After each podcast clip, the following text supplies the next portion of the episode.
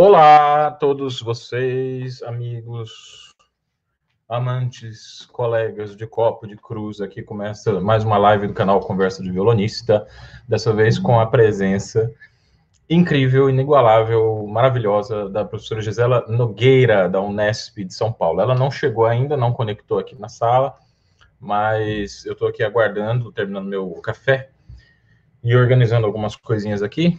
Já estou vendo aqui que tem gente, tem gente comentando, já tem gente presente nessa live. Daniel Pereira, Otto Castro, Evandro Guitar. Boa tarde. Participem com a gente, mandem suas perguntas, suas questões. Se vocês já quiserem colocar aí nos comentários os assuntos que vocês querem que a gente fale sobre o curso de violão da Unesp, os vestibulares de violão, as oportunidades para os estudantes, para as pessoas que querem seguir a vida profissional, tá? Esse é o momento de conversar diretamente com ela. Aqui no canal Conversa de Violonista, eu deixei alguns vídeos a respeito das universidades, a respeito de algumas instituições de ensino. Essa, é por isso que eu estou super feliz de trazer a Gisela aqui, porque ela vai poder falar por ela mesma, né? Ela vai poder dizer por em nome dela mesma é, como que ela idealizou esse curso de violão na Unesp, como que é esse curso, como que é esse negócio, como que foi a ideia que surgiu, como foi, foram esses anos todos de trabalho com o professor Giacomo Bartoloni, que foi o colega dela na Unesp durante todos esses anos. E eu acho que vai ser uma conversa muito rica, muito produtiva, muito interessante para todos, todos nós, tá? Matheus Pesota! Não acredito. Hoje vai ser um negócio que vai ser quente. Matheus se formou lá na Unesp com a gente não, não, me lembro se você foi meu aluno lá. Você foi, Matheus? Eu lembro que você fez umas aulas comigo lá, mas não me lembro de você ter sido assim, aluno, aluno, aluno, não. Olha lá, a Gisela está aqui. Me ligando. Inclusive. Gisela, não vou te atender.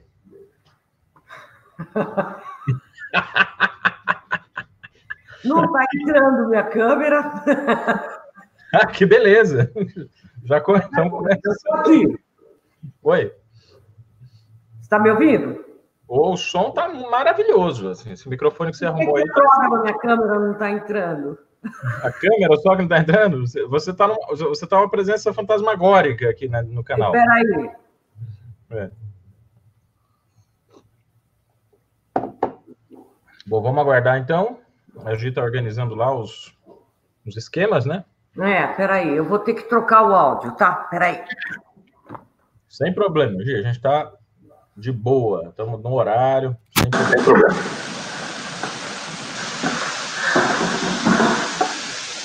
Estou configurando aqui. Eu já estou falando um monte de besteira aqui, tá? Enquanto você não chegou, eu fui contando um monte de mentira a seu respeito. Tá me ouvindo? Tô, tô ouvindo bem, nós estamos todos ouvindo.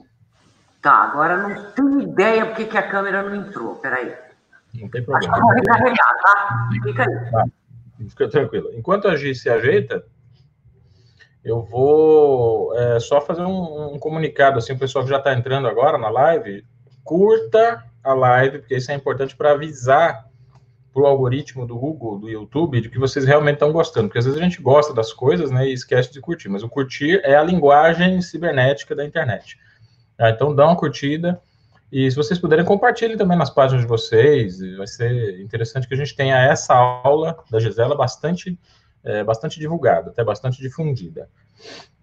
É, Davi, prazer te ter aqui. Renato Cardoso, muito obrigado pela presença. Edi, eu já anotei a sua pergunta aqui, tá bom? Já estou anotando aqui todas as questões que vocês estão é, apontando. E nós vamos organizar aí, então, um bate-papo no dia do que for possível. Vou repassando as suas perguntas para ela, tá bem? Ó, tô adicionando a Gi, parece que a câmera funciona. Aí, Gi! Oh, acabei de comprar, se não funcionasse. Mas se não funcionar, Funciona, tá desculpa, não consegui entrar antes. Você tá bom? Tô ótimo, tô com saudade de você. Tô... Ai, nem fala, que prazer enorme, que saudade. Muito, ó. Para você. você. Mas eu achei que você ia estar mais cabeludo. Não, eu tô. O meu cabelo ele tem essa coisa que ele, ele cresce até um certo ponto, depois ele começa a enrolar e aí ele diminui de novo. Depois ele explode, é igual supernova, né? Uma coisa. E ó, tô aqui com a minha camisa vermelha, sua homenagem, tá? Fiz questão. Tem uma almofada vermelha ali, ó. é, aqui atrás, aqui eu tô na, na no, no quarto onde a gente faz as trocas de fralda. Então tem ali um tem uma garrafa térmica com água quente. Aqui a gente está num ambiente bem familiar, bem tranquilo. Fiz questão para te deixar à vontade, tá?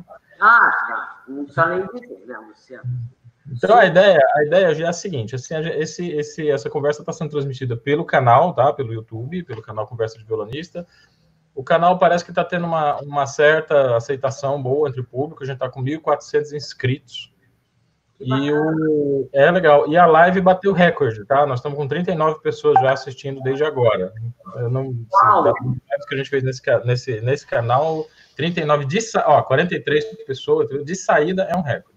E tem um monte de gente aqui que já está fazendo questões para você. Eu vou deixar anotadas aqui no meu computador. Enquanto você se apresenta, né? Você fala para as pessoas quem você é, como é que você pensa a música. Eu pensei em ter uma conversa sobre a sua formação, tá? Começar a conversa sobre a sua formação. Que ideia louca que foi essa de virar violonista? De onde saiu essa ideia doida? Então, muito doida. Eu sou a Gisela Nogueira, né? E eu sou violonista desde sempre. É, meu pai tocava piano e um pouquinho de violão. E eu tinha umas tias muito engraçadas que tocavam violão, e aqueles momentos eram encantadores, e eu fui me apaixonando pelo violão. A minha mãe, é, ela gostava muito de música, que ela chamava de música clássica, então, eu, eu pequenininha, eu me lembro de, dela me para dormir à tarde, quando eu acordava, ela estava ouvindo Bach. E eu tinha uma loucura pelo Brandemburgo número 3, Sol Maior. Que quando terminava o disco, minha mãe dizia que eu pedia para pôr de volta. E eu ficava ouvindo um tempão. Isso eu estou falando de três aninhos, três, quatro aninhos. E eu pedia para minha mãe um violão, um violão, um violão. E ela dizia que quando eu tivesse. Cadê a câmera? Está aqui cinco aninhos, né? Ela falava, eu vou te dar um violão. Ela me enrolou até os sete. Você sabe que naquele tempo, eu sou velhinha, né? Naquele tempo não tinha violão para criança. Então, é, ela me enrolou para eu crescer o suficiente para conseguir, né? Um violão, enfim, pôr as mãos no violão e tal. Aí, com sete aninhos, eu ganhei meu primeiro violãozinho e foi uma paixão horrorosa. Horrorosa, eu não desgrudava dele, eu chegava da escola, eu só queria tocar de ouvido, né? Do jeito que fosse. E eu tinha uma paixão pelo Baden Powell e pelo Paulinho Nogueira, que eu nem sabia que era meu primo. Olha. Pois é, né? Tem esse passado aí na sua família. A Gisela é prima do Paulinho Nogueira. É, meu pai, né? Meu pai é primo do Paulinho. Seu pai, né? E eu vim a conhecê-lo adulta já, né? Uma pessoa fabulosa, encantadora, enfim. Então, eu lembro que eu tirava tudo de ouvido. Eu pedia para o meu pai, ele comprava discos, né? De Baden e tal. Oi, Gustavo, você tá bom? Agora estou te vendo. Gustavo e... Costa. Gustavo Costa, professor, só, só para o pessoal atualizar, o professor da USP de Ribeirão Preto, tá? Cria da Gisela. Vocês têm um disco. Filho meu. Esse é filho meu, na verdade. Esse é filho. Então, e aí eu tirava tudo de ouvido e tal. Fábio, você tá bom? Que saudade, querido. Fábio Miguel tá aí. Tá uma beleza. Então, e tem uma amiga sua aqui, Aparecida com Sorte. Cidinha! Você tá bom, amor? Que saudade. É, o pessoal tá, tá feliz. Aí, minha mãe, então, achou uma professora de violão próximo lá da minha casa, a gente morava ali na região da Augusta, né, da Paulista, uhum. e eu tive um pouco de aula com ela, mas era música popular, e música popular, na verdade, eu já tirava de ouvido, né? Então, eu queria estudar mesmo, estudar no conservatório, né? E só minha mãe me enrolou bastante, porque ela achava que eu não ia aguentar né, a disciplina de um conservatório. Então, ela só me deixou estudar no conservatório quando eu fiz 12 anos. Nossa, você esperou sete, sete anos para uma criança, é uma eternidade, é uma Cinco anos. Eu ganhei meu violãozinho com sete, e aí com 12 minha mãe me deixou ir para o conservatório. Foram cinco anos tocando de ouvido, enfim, me virando como eu podia. Adorava, não, não podia ser meu violão. E deixa eu te perguntar, assim, porque o, para o pessoal ficar sabendo, assim, o grupo, o pessoal que está acompanhando, eu atuei como professor substituto na Unesp durante, acho que quase quatro anos, né? Entrei lá em outubro de 2013 e saí em 2016, no final de 2016. E foi assim, foi uma alegria te conhecer lá, porque assim, eu sou aluno do Edelton Gloeder, né? Todo mundo sabe que eu sou aluno da USP, eu sou, eu sou um USPiano, assim, de, eu fiz minha graduação, doutorado, graduação, mestrado, doutorado, pós-doutorado, e hoje o Edelton é, é um amigo querido e um mestre, um professor, um orientador, né, que eu sempre procuro ele quando a gente está fazendo finalização de trabalho. O meu trio, elipsoidal, a gente passa repertório com ele, né, tal. Mas a Gi foi, assim, uma pessoa que é, é como se ela tivesse complementado alguns aspectos da minha formação, que eu sempre quis, é, que eu sempre quis ir atrás, mas eu não sabia direito aonde procurar. Né? Então foi uma alegria muito grande ter encontrado a Gi. É, ela, eu posso dizer que eu tive uma relação de mestre e aluno com ela, por causa dessa, dessa coisa de você discutir. É, você discute grade curricular, você discute formação, né? o que é importante um aluno ter como formação, e aos poucos eu fui conhecendo essa figura maravilhosa assim, do violão, fui me apaixonando cada vez mais. Hoje não vivo sem, um dos maiores problemas da quarentena é eu não ter conseguido pagar aquela, aquela visita que eu prometi. Uhum. Daqui a pouco vai nascer meu segundo filho aqui, você ainda não viu minha primeira, olha que. que... É. Então a gente está assim nessa expectativa, né, de, de aguardar esse, momento passar para a gente conseguir se encontrar. Né? Tenho falado isso muito com meus amigos do trio elipsoidal também, o Breno Chaves, né, que sabendo que eu ia fazer live, você falar, pô, tô lá, tô lá, eles estão aqui, eles estão te assistindo, né? E o, o, é, o Breno tá aí, tá aí firme. O, e aí gente, e eu me lembro muito de você falar de, da sua mãe, né? Eu lembro de você falar da, da, de uma influência que ela exerceu, assim, para além da música, né? Conta um pouquinho dessa história para a gente. Como, como, como que era o ambiente da sua casa? Que tipo de música que você ouvia? As coisas que você lia? Quem era essa pessoa que te marcou tanto? Assim, o que, que ela te deu como contribuição? Como que foi assim, essa presença da, tua, da sua mãe na tua vida? Então, minha mãe era uma artista plástica. Olha ali atrás de mim, ó. Tô vendo aqui. Ó, tá vendo? É dela. Esse quadro é dela? É. Sim, minha mãe foi uma grande artista plástica. Começou tarde, na verdade. Peraí, deixa eu apertar essa câmera de novo. Onde que eu... Lembra aquele pintor brasileiro paulista, como era o nome do cara? Agora tá, me fugiu a cabeça aqui. Tem um monte de quadro dele na Pinacoteca. grandes pintores, né? Alexandre Pascotto, Anitta Fraga. É, nossa, monte. Enfim, e ela sempre teve, mas mesmo antes dela se dedicar à pintura, ela meio que vivia arte através de mim, que eu fui a única filha, né, que me dediquei. Almeida, desculpa, o Marlos Matheus está lembrando aqui, ó, ó, eu não fui o único. O Marlos também viu uma relação do, do, do quadro da sua mãe com a Almeida Júnior, é esse aí que eu estava pensando. É. Ó, e, gente... Eu sei que ela viveu muito essa paixão é, pela arte, né? Mas através de mim. Minha mãe era uma leitora compulsiva, ela lia tudo, o que tivesse na frente, ela conhecia literatura brasileira, portuguesa, eh, inglesa, enfim, era uma pessoa de uma cultura extraordinária. E eu lembro que é, eu, eu e minha mãe temos um horário trocado, né? Tínhamos, minha mãe já faleceu, eu continuo. Mas, assim, é, eu começava a estudar violão umas 11 da noite, e minha mãe, e tinha uma sala deliciosa no fundo da casa, que aí não incomodava o resto da família. Então a gente ia para lá, minha mãe deitava no sofá, sempre com um livro, e eu começava a estudar. E quando o sol nascia, minha mãe falava: Filha, pelo amor de Deus, vamos dormir, que teu pai vai acordar e me mata se ele ver ainda acordado. Isso eu tinha 13, 14 anos de idade. E a gente virava à noite, e eram noites deliciosas, ela lendo, no intervalo a gente tomava um cafezinho, batia um papo e voltava para o violão.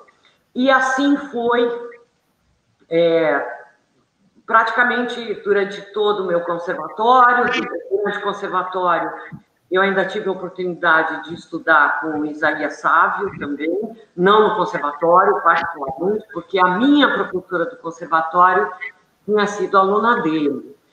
E me apresentou, enfim. Aliás, foi a Célia Medalha que me levou, a esposa do Paul Galbraith. A gente era muito amiga, fomos que colegas. É laudista, não é? Oi? Que é a laudista, a esposa do, do Paul Galbraith. Não, mas ela é, sempre foi uma grande violonista, né? é, e também aluna do Isaías Sávio. E depois disso, é, quando eu fui prestar a faculdade, foi exatamente o ano em que Isaías Sávio faleceu. E eu tinha nele um grande mestre, que ele era, de fato, ele era muito especial, uma pessoa especialíssima. E a minha mãe, e eu estava desapontada, porque eu queria continuar meus estudos com ele e tal, aconteceu essa, né, essa infelicidade, ele já estava muito doente. E a minha mãe descobriu que o Correuter ia dar aula em São Paulo, na Faculdade Paulista de Arte. Ela falou, filha, pensa com carinho, porque é interessante, além de você ter um, um instrumento uh, que você leve a fundo, né, seja uma virtuosa, mas é interessante uma formação mais ampla. E aí eu corri atrás e, ao invés de fazer faculdade de violão, eu decidi, então, fazer computação em urgência com o Correuter. E, e mudou demais a minha cabeça, porque você estudar composição é como você ver, você enxerga a música por um outro lado. É, Pelo lado de dentro, né? Exatamente, a história da poiesis, né? Porque o intérprete ele trabalha muito, ele está mediando, né, a música já escrita com o público. E o compositor não, ele vai criar desde, um, desde de, uma ideia inicial que nem tem um tema ainda, na verdade, né? E daí que ele vai pensar a forma, e a partir disso a estrutura, e, e linkar uma coisa com outra. E isso foi mudando a minha visão como intérprete. Porque eu comecei a entender coisas que, quando você pega a partitura pronta, é, você não enxerga. E isso abriu demais na cabeça, então eu fiz o curso todo com o Correuter. E aí que eu fui fazer meu mestrado. É, também o mestrado foi interessante, também teve o dedo da minha mãe, porque começou a Guerra das Malvinas, Brasil-Argentina, contra a Inglaterra. E eu já tinha entrado em contato com o Royal Northern College em Manchester, né, para estudar com Gordon Cross, o Gordon Cross que queria que eu fosse de todo jeito, mas eu dependia de uma bolsa, era caríssimo. Naquela época não tinha mestrado em violão no Brasil, né? Eu tinha mesmo que continuar minha, minha, meus estudos é, fora do Brasil. E eu tive que esperar a Guerra das Malvinas terminar, e foi uma, uma questão de prazo. Eu sei que eu não estava morando em São Paulo, minha mãe, eu passei uma procuração para minha mãe, minha mãe que foi ao British Council fazer inscrição, foi tudo muito rápido. E aí eu consegui a bolsa, e como meu inglês era péssimo, eu tinha sido reprovada no exame de inglês, eu tinha que ir logo para a Inglaterra, porque eles me deram dois meses para estudar inglês em Oxford. Nossa! Foi, foi, foi assim, tudo, uma coisa atropelando a outra, mas tudo, graças à minha mãe, eu consegui, deu certo. E aí fui, passei dois meses encantadores em Oxford, estudei feito uma louca, uhum. e fui embora para o mestrado em Manchester. E eu não tinha muita esperança de aprender muito sobre violão. Eu tinha com certeza esperança de aprender sobre a música e, em particular, aprender a fazer pesquisa, que era uma coisa muito potente no Brasil, na nossa área. Né? Não se fazia pesquisa. Assim. Isso que ano foi, Gisela? Que ano foi? Se perguntar datas. 1982. 1982. O Brasil estava começando a pensar numa abertura política, né? E, nossa, ditadura, ditadura. Ditadura feroz, franca campanha por diretas já, juntando pato, coelho, raposa, galinha, todo mundo no mesmo balaio.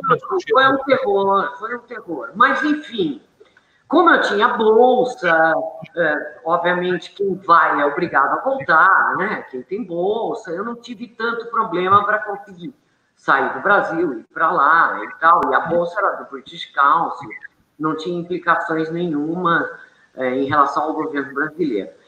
Então, eu fui, mas eu fui sem grandes esperanças de aprender sobre o violão. E Sim. aí eu tive essa grata surpresa de cair nas mãos do Gordon Crosby. Que o é... Gordon Crosby é um grande violonista, ele é um grande pensador do violão e um super mestre. Então, eu fui caindo de um mestre em outro, sabe? Eu, Isaías Sávio, Cole Reuter, Gordon Crosby, e em, a minha bolsa era de um lato senso de um ano. Certo. Só que eu comecei a, a pesquisar, e eu tinha um trabalho, tipo uma monografia final para fazer, e foi indo tão bem, tão bem, que o Royal me convidou para ficar mais um ano e fazer o trito senso, o mestrado mesmo, que me interessava demais por conta da titulação, né, que não tinha no Brasil. Claro.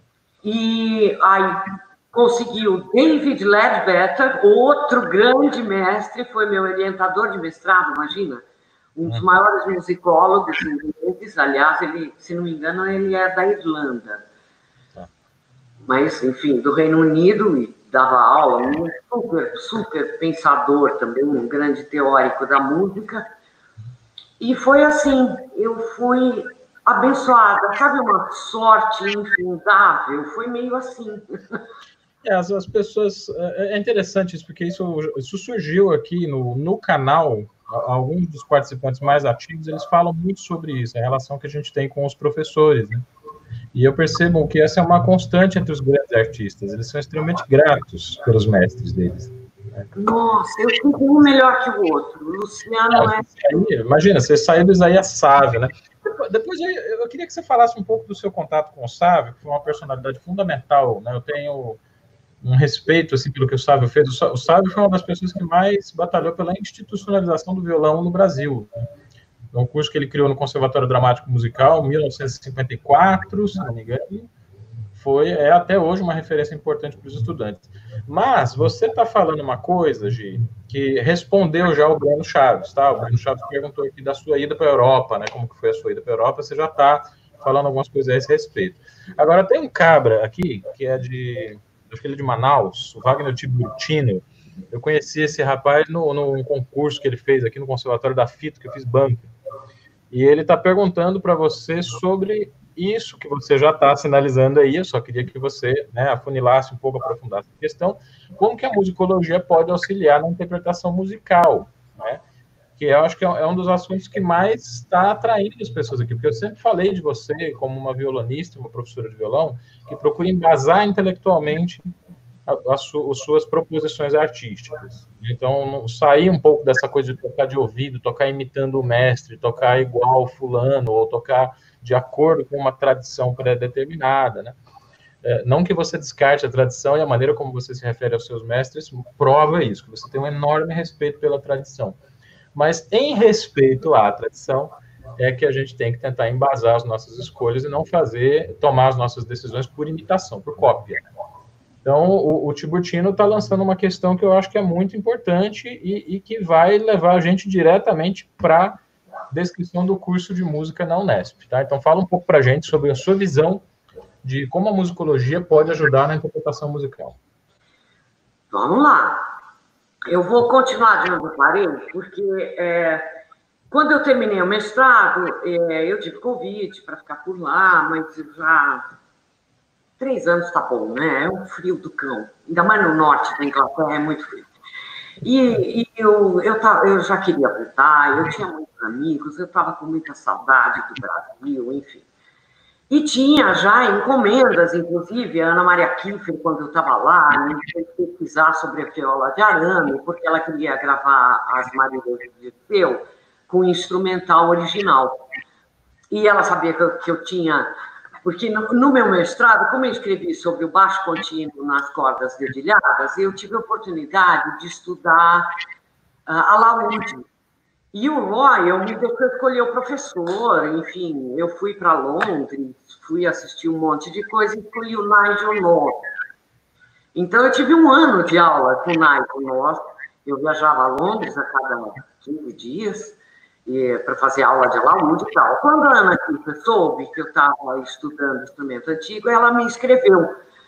E falou, Gisela, pesquisa sobre instrumento, vê do que se trata, porque quando você voltar eu quero gravar as, as áreas né, da Marília de Dirceu, ela já fazia essa, pesquisa com Edelton Gleben, E, e, ela queria a instrumentação original descrita pelos viajantes, que era a guitarra clássica, né, o violão do século, romântica do XIX, com a viola de arame, aliás, fim do século XVIII, as Marílias.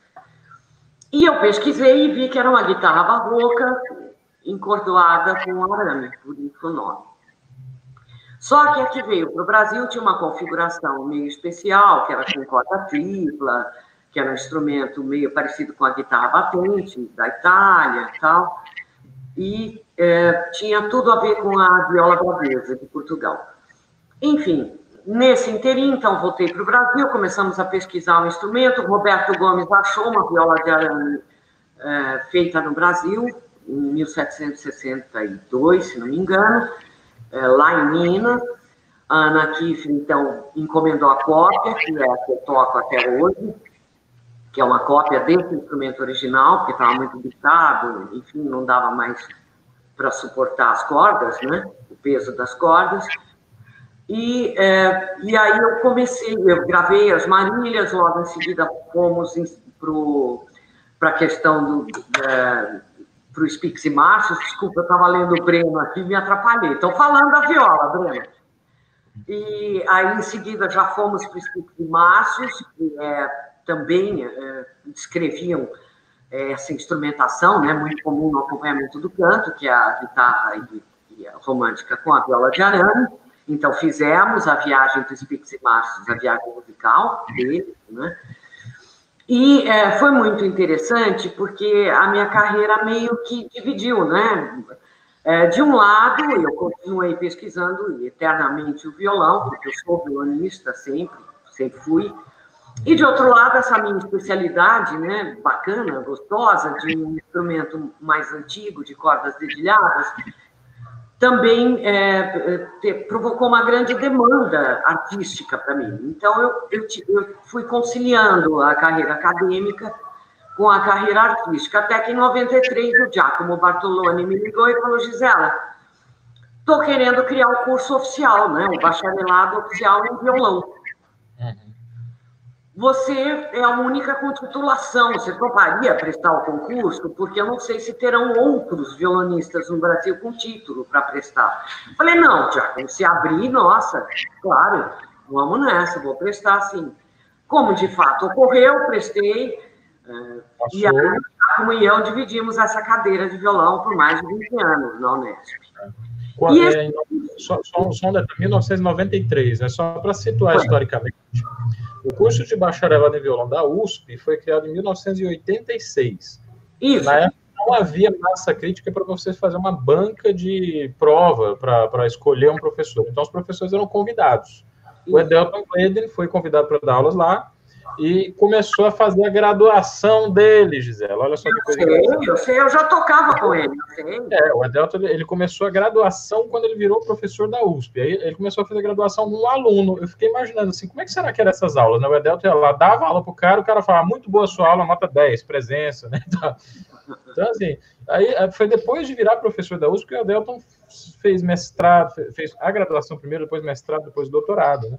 E a é, o, Brasil, o, Brasil, começou muito atrasado, né, Luciana? É. A investir na, na, é, na, na área acadêmica da, da, música, da performance em particular. Sim. Porque a composição e regência tem cursos mais antigos, a própria UNEP, o Instituto de Artes, começou com o curso de regência, se não me engano. Uhum mas a performance demorou muito, então começou muito tardiamente o investimento. É. Por isso que eu tive que sair do Brasil para me titular, porque eu, eu teria que fazer em outra área, que não a minha área artística, né? que era a performance mesmo, o violão. É. Olha, o Alexandre Ribeiro ficou interessado aqui em, em, adquirir, ou sei lá, ter acesso no seu trabalho, porque o seu trabalho foi feito numa época que eles não ficavam disponíveis, né? Eu não, já, a partir do é. A partir da minha titulação de mestrado, a gente já é obrigado a dar um, um documento digital para a biblioteca colocar na web, assim. Então, todo mundo tem acesso a toda a produção bibliográfica de, de, de das academias, né, das universidades. Mas o teu não está online, tá? Não, não está, mas é, todo mundo que me pede eu envio. Eu tenho, eu já escaneei, botei tudo em PDF Eu fiz a tradução, a tradução para o português, porque eu tive que reconhecer esse mestrado na própria Unesp, né, quando eu me concursei. Então, eu já tenho até em português. Eu mando, Alexandre, pode deixar. Faz o seguinte, Gisela, deixa eu, deixa eu dar uma de atravessador aqui. Manda para mim. Mando, ó, eu mando para Luciano e o Luciano disponibiliza aí para você. Isso, pronto, já está autorizado. O Breno Chaves está complementando a história do Edelton aqui. Ele está lembrando que o professor do Edelton, na Carlos Gomes, foi o Daniel Clemente. Né? Isso. Excelente pessoa, grande cara. Eu lembro bem dessa época, nossa, a gente penava. Não tinha, não tinha curso. Você vê, Ana Maria Kiefer, eu reputo uma das maiores pesquisadoras brasileiras na área de música colonial, por exemplo. Sem dúvida. Não tem nenhum título. É. Não, tem, não tem titulação. Não tinha, não tinha naquela época. Não É. existia. A geração dela, por exemplo, não tinha. Ou foi fazer muito tardiamente. Né? É.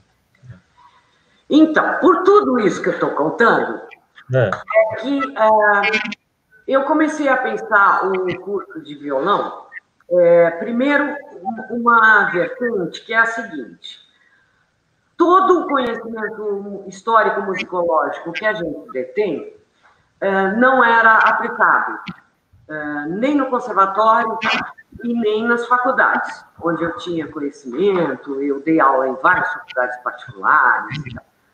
Sempre tratavam o violão como técnica, né? Era um curso que visava um profundo conhecimento técnico do instrumento, Uhum. e onde você pincelava conhecimentos gerais na área da, da musicologia, a teoria, aquela coisa da percepção, a análise, a harmonia, contraponto, enfim, tudo muito pincelado, mas sem uma aplicação direta na performance, né? E na disciplina principal, que é o instrumento. Uhum. Por conta de eu ter essa formação, eu pensava, não, não Compositora, regente, né? e uma formação no estrangeiro também. É, eu nunca fui regente nem compositora, veja bem.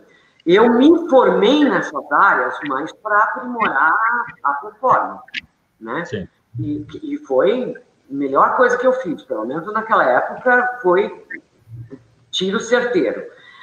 Então, é, eu, eu comecei a pensar o curso de violão é, de modo que, primeiro, o aluno não me copiasse.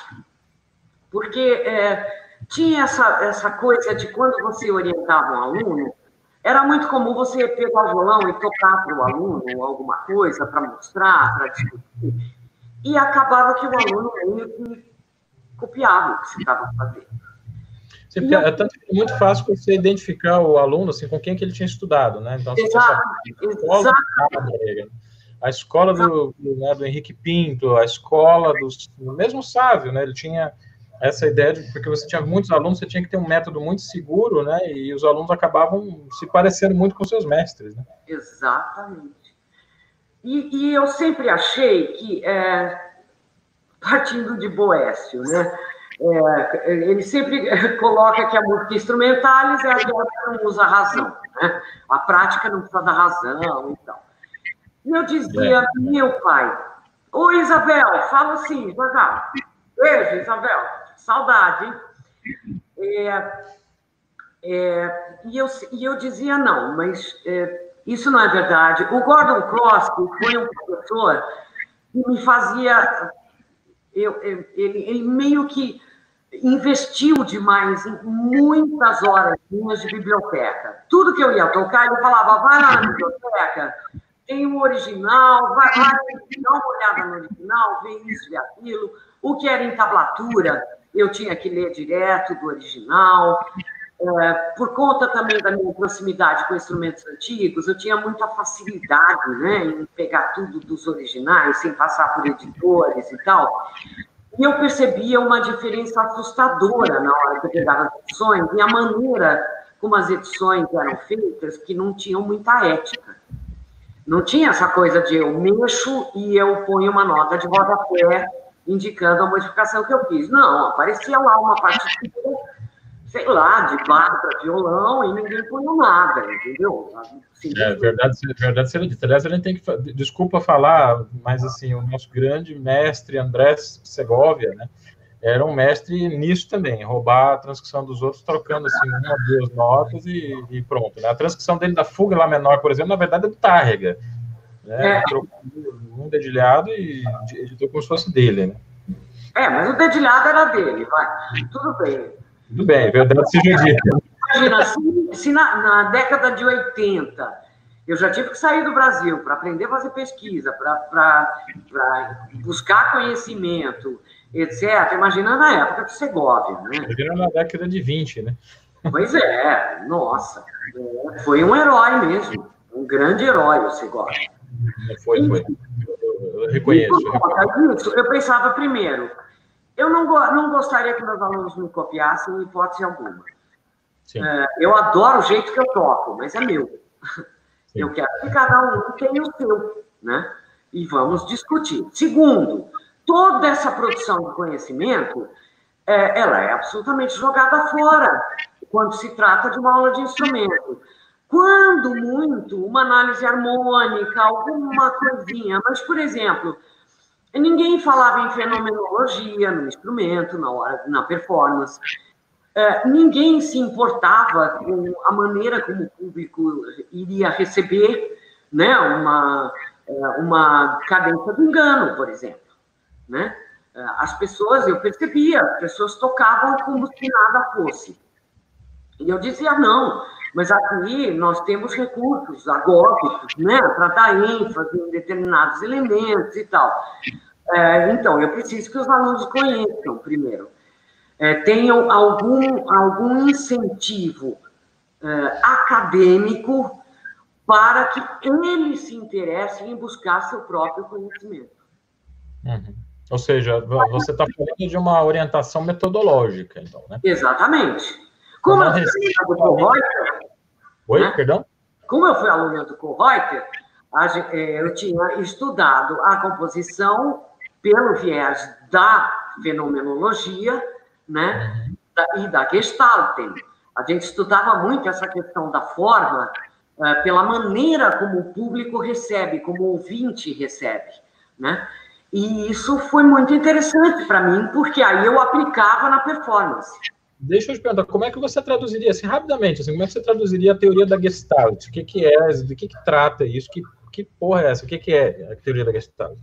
traduzindo para. A psicologia no, no século XX, por aí, é, alemã, né?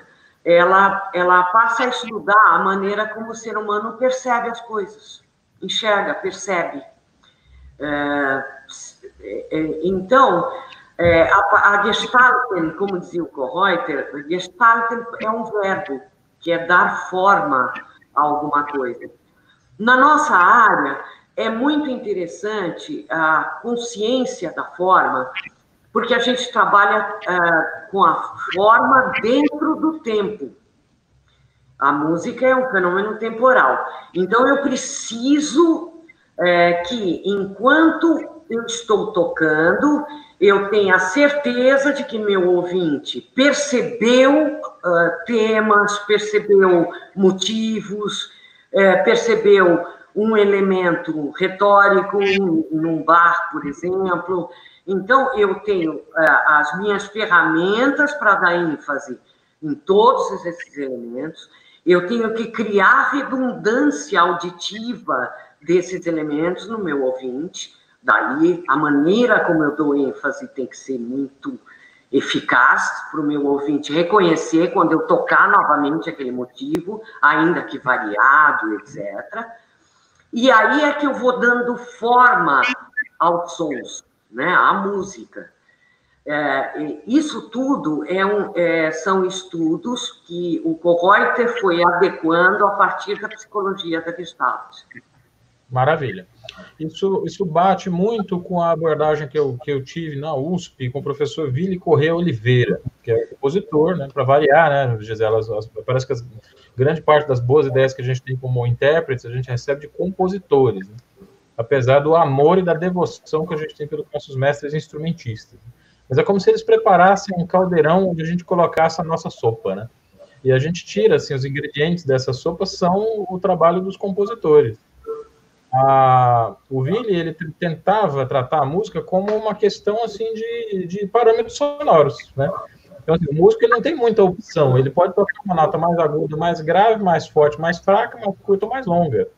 Então, ele mexe no timbre, na duração e na intensidade. Agora, em que direção? E a teoria da Gestalt, por abordar a percepção, a percepção em uma forma, né, ela dá uma, é, uma orientação para o intérprete construir uma forma que precisa ser percebida. Essa é uma das coisas mais interessantes que eu, que eu assimilei né, de você na Unesp, quando eu trabalhei por lá. Achei muito interessante. E isso me explicou por que, que você pede, no segundo ano, música barroca. Né? Fala um pouquinho para a gente isso aí. Da... Então, agora eu vou falar um pouquinho nós, o Giacomo e eu, fomos bolando o curso de violão da Unesp. É, ah, primeiro... você tem que mandar um beijo para uma pessoa aqui, ó. Desculpa, mas eu vou colocar o comentário dela na tela aqui. Põe. Maria Aro, do Rio de Janeiro. Olha aqui. Nossa, que prazer, que honra! que audiência. Enorme, puxa vida! Muito, olha, honrada. A Maria Ara é daquelas pessoas assim, que você vê uma vez na vida e, e, sente saudade dela pelo resto da vida. Eu encontrei com ela pessoalmente só uma vez, mas assim, até hoje eu tenho sinto saudade de encontrar com ela, Boa. falar com ela. A gente podia juntar os três uma mesma hora dessa. Fico honrada dela estar aqui participando. Que, que gostoso, puxa vida. É. Uma honra. Tá, tá então, assim, eu, eu, acho que é muito importante a gente, a gente ressaltar esse ponto, assim, porque o, o intérprete. Eu acho que é por isso a pergunta do Wagner Tiburtino, entende? Assim, tudo bem, você estuda a teoria, estuda a fenomenologia, estuda a musicologia, a estética, a história, tal, mas como transformar isso numa forma interpretativa, né? Aí vem a questão. Uma das respostas é a Gestalt, é, é esse que é o que a Gisela trabalha no curso da, da Unesp, na graduação da Unesp porque foi a minha formação. Logicamente, poderia ter sido a filosofia, poderia ter sido até a antropologia, mas como a minha formação, ela, primeiro, é, na faculdade de composição, né? E, e, e, depois, no mestrado, eu fui em, em, cima da musicologia histórica, peguei um orientador sensacional, né? Que é um grande musicólogo, e aí que é, você começa a compreender é, de que maneira é todo esse conhecimento pode, pode e deve ser aplicado na performance. E Sim. é isso que torna cada artista único, cada violonista único, porque é o caminho dele, é o meu caminho. Então, é isso que eu entendi que eu deveria é, dar margem para os meus alunos buscarem. Né? É, quando é, nós, o Giacomo e eu sentamos para bolar a maneira como esse curso deveria é, progredir, a gente optou por iniciar o curso no classicismo, por uma razão óbvia. O violão surgiu nessa época. Foi quando as cordas dedilhadas deixam de ser duplas, passam a ser simples, e surge essa configuração das seis cordas nas guitarras, né? que é a origem do nosso violão. Então. Tem um amigo meu, tem um amigo meu Gisela, que ele, ele colocou o apelido dele como Thomas Turbano, e está perguntando para você aqui: unha curta ou longa? O Rodrigo Souza pede para você falar um pouco sobre como você pensa que o ataque deve ser feito nas cordas e qual tipo de som deve ser adquirido. É, esse tipo de pergunta é, é, não tem sentido responder antes de, antes de ter uma visão crítica disso que você está descrevendo, né? Quer dizer... Ah, mas eu vou responder todas. Se você me deixar uma coisa no final, eu vou respondendo, não tem problema. Manda brasa. Adoro, adoro. Pode perguntar que eu gosto. Aliás, eu sou uma professora, né? Sem A dúvida. gente não deixa de ser professor. Vamos lá. Vai lá, Cleiton Fernandes. Começamos no... Oi, Cleiton, querido. Beijo. É, começamos no classicismo. Por quê? Classicismo. A gente vai estudar os métodos de época. Você sabe que Fernando Sor tinha TOC, né? transtorno obsessivo compulsivo. Ele era completamente Ao método dele, a gente percebe que ele tinha uma, uma fixação pelos detalhes. Então, dá para saber exatamente como ele queria a técnica. É sensacional o método dele por conta desse transtorno. Lógico, ele até desenha ângulo, tamanho de unha, tudo.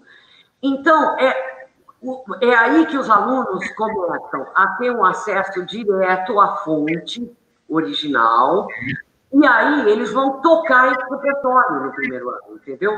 Só que eles vão tocar utilizando as, as próprias recomendações do SOR. Essa é a ideia. Então, eles vão, hoje em dia, graças à internet, graças ao IMSLP, a gente tem acesso à fonte original.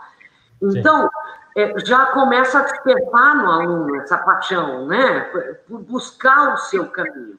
Ele vai ler o método do SOR até onde ele aguentar, porque eu mesma não tenho saco de ler. É um saco, mas, assim, é, mas, enfim, tem os desenhinhos e tal, e a partir de toda aquela recomendação, ele vai ter um universo sonoro completamente diferente, por exemplo, do que a gente tinha usando as técnicas das cordas duplas, do alaúde, de guitarra barroca. São é. universos sonoros distintos. E isso foi tornando o violão um instrumento eh, fascinante em termos de diversidade acústica. Sim. Porque para cada época eu vou utilizando esse universo acústico. Deixa eu te perguntar, o violão tem mais diversidade timbrística do que os instrumentos de cordas duplas? Pensando assim, principalmente no violão e no alaúde, ou isso é uma lenda? Não é lenda, eu toquei, né? Eu, eu toquei... Por isso que eu se alguém aqui pode responder... corda de tripa, pra você ter uma ideia. Então eu tive que encurtar demais minhas unhas, o que foi um problema, né? Porque eu era violonista, eu, eu dava concerto na Inglaterra tal. Mas como eu estava estudando aqui, óbvio, eu tive que encurtar demais para poder usar a corda de tripa. E o que acontece é que como você tem uma ressonância quase zero, quase, vamos dizer assim, você toca só, toca só.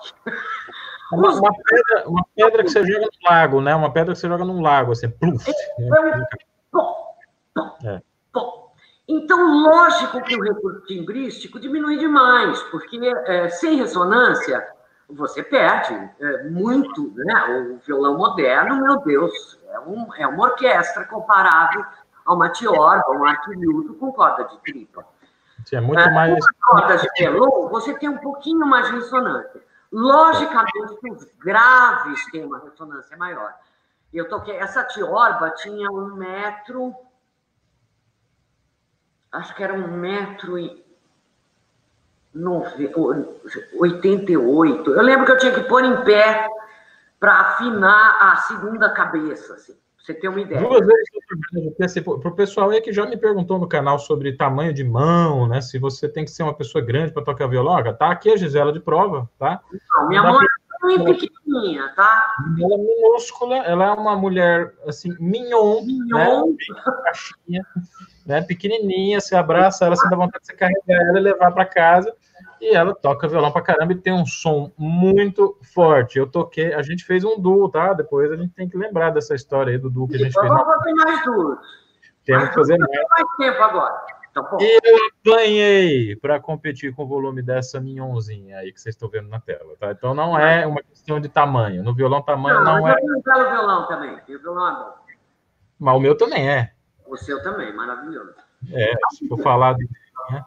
É é que é, houve uma mudança muito radical das cordas dedilhadas no século XIX. Sim. Então, lógico que houve um ganho muito grande. Aliás, o violão, a, a guitarra se tornou corda simples por isso. Para que a gente tá. pudesse usar o ataque com apoio, que a gente chama né, de apoio, uhum. para produzir mais volume. Tá. É, essa é a razão, na verdade, de existir o violão, né? É para tocar com apoio.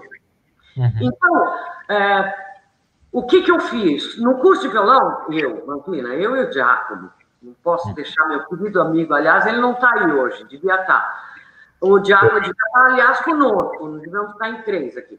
É, o que, que nós fizemos? O primeiro ano do, do curso de violão da Unesp foi dedicado um semestre ao classicismo o segundo semestre é o romantismo. Porque a gente vai justamente percorrer essa trajetória da mudança das cordas dedilhadas do século XIX, que culminou no violão que a gente toca hoje. Né? Aí, para entender, o instrumento e a técnica do instrumento, né? A técnica e, e a produção sonora. É, por isso aquela pergunta foi bastante pertinente, né? Como atacar cordas, etc. É, é, exatamente isso que a gente estuda no primeiro ano da Unesp, além dessa formação da técnica. Uhum. É, da técnica, é, na verdade, os alunos da Unesp, eu devo dizer que são alunos que já vêm com uma técnica elaboradíssima, né? É, é eu sou pequenininha, Matheus, é isso aí. O Matheus é enorme, eu, eu sou pequititica. É, e é, até perdi o fio da meada. Matheus, você me fez perder. Peraí. Não, eu garanto o fio da meada aqui. A gente estava falando do, do, primeiro ano na então, Unesp. Você voltar... Ah, esses alunos, esses meninos, são, são sensacionais, porque eles têm que concorrer a. Naquela época, nós, já como e eu oferecíamos cinco vagas só para violão. Você imagina, no universo, se acabar a luz, eu vou ter que pegar o meu celular, tá bom? Não, tá... se, se, acabar a luz, aí vai ficar uma coisa assim, meio no ar, né? Vai ficar bonito. Não, mas eu vou ficar sem internet, aí eu passo para o meu celular, tá bom? Ah, entendi. Tá não tem problema. Tá, ó, só, só que ela agora separou, ó, Diogo Salvetti é um amigo meu que toca violão flamenco, excelente professor de violão flamenco. Ele está comentando a respeito do teu, da tua digressão histórica, né? Que o violão clássico, com corda simples, possibilitou né, o uso do toque com apoio. Toque com apoio em violão flamenco é chamado de picado. Então, o Diogo Salvetti, viva o picado, então. E viva o picado, é o nosso instrumento. Ah, é uma pena que, veja, o rasgueado, ele, ele no século XIX, surge também o preconceito. Sim. A gente precisa dizer que com essa ascensão toda da burguesia, veio junto um preconceito muito grande. E o rasgueado foi tido no século XIX como uma coisa do povo. E ele foi meio que banido da aristocracia, da alta burguesia. E é, e, e é uma pena, porque o nosso instrumento é um instrumento, uh, junto com os citanes, né, as guitarras portuguesas e tal, uh, são os instrumentos que, que criaram o rasgueado. E o rasgueado foi levado a um nível de virtuosismo extraordinário. Como a gente estuda o violão a partir do classicismo, é, o rasgueado foi meio que abolido desse tipo de ensino. Então, eu sempre tive esse sonho de trazer o rasgueado de volta para o ensino do violão. Na Unesp, eu cheguei a ensinar rasgueados históricos para os meus alunos. Em particular, quando a gente estuda o barroco, porque esse é um outro preconceito. É. Peraí. Ah, vamos lá. Tiburtina tá é, mais, gente, mais gente te perguntou sobre ornamentação de música barroca, detalhes assim, né? Se você quiser. É muito interessante também, porque o que não chegou do barroco acabou sendo basicamente Bach e Weiss, né? É, que, que, eram é, obras para o alaúde, né? o alaúde de afinação em Ré menor, o alaúde, a gente falava afinação francesa naquela época. Sim. E é totalmente ponteado. São instrumentos que eh, não tinham rasgueado. Só que, como eu toco a viola de arame, eu tive acesso a um repertório extraordinário de guitarra barroca.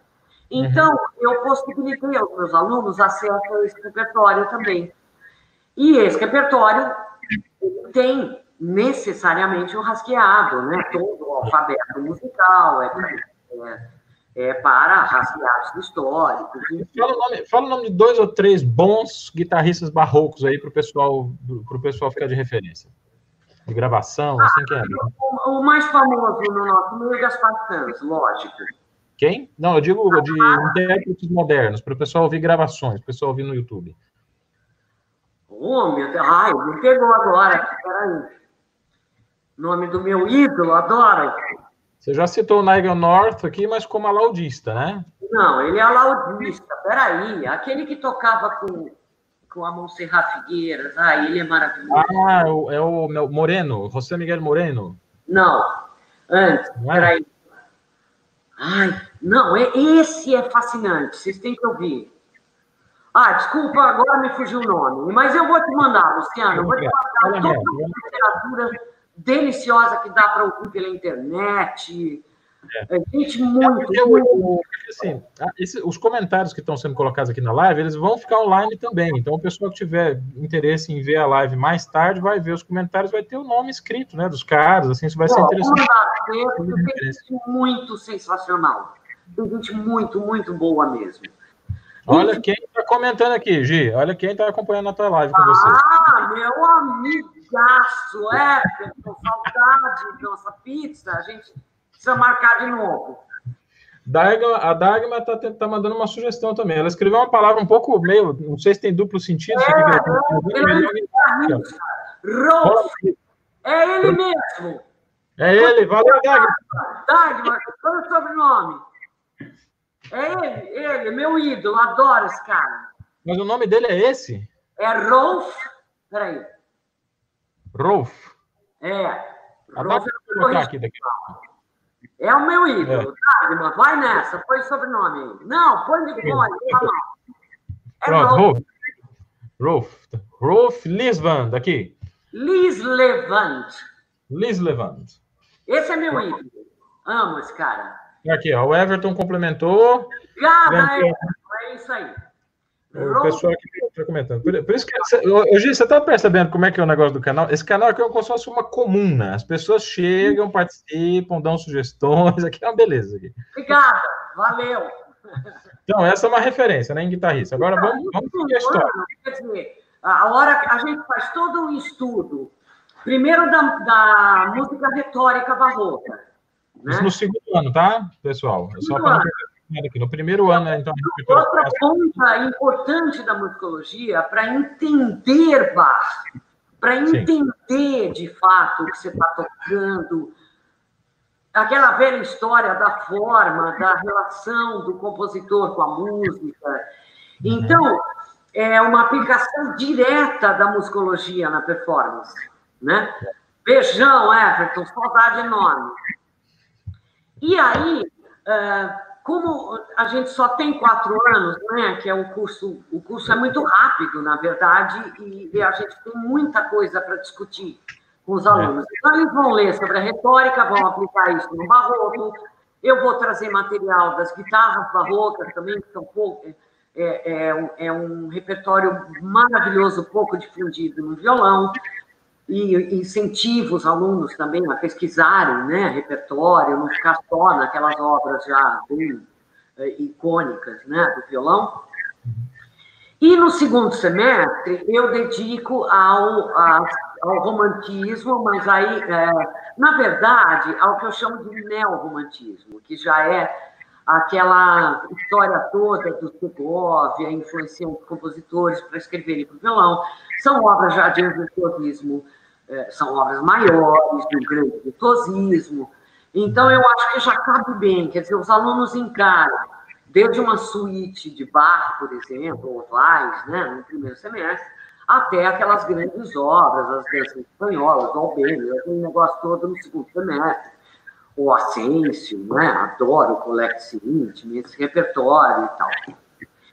Para o terceiro ano, a gente pegava assim, aí começava o repertório bravo mesmo de concerto. Então, os alunos tinham que dedicar ao contemporâneo, é, mas é aquele. Quando a música começa a ser chamada de contemporânea, sabe? Que é a segunda metade do século XX, então, lógico, vai ter muito Brauer, é, mesmo Vila Lobos, você vai pegar e, e todos aqueles compositores latino-americanos, até Piazzolla, e vai percorrendo esse violão, que é o violão mais próximo da gente, já é um violão super moderno, é, que, que prevê um demanda, né, um virtuosismo muito grande, e uma compreensão musical extraordinária. Maravilha. Então, você... né?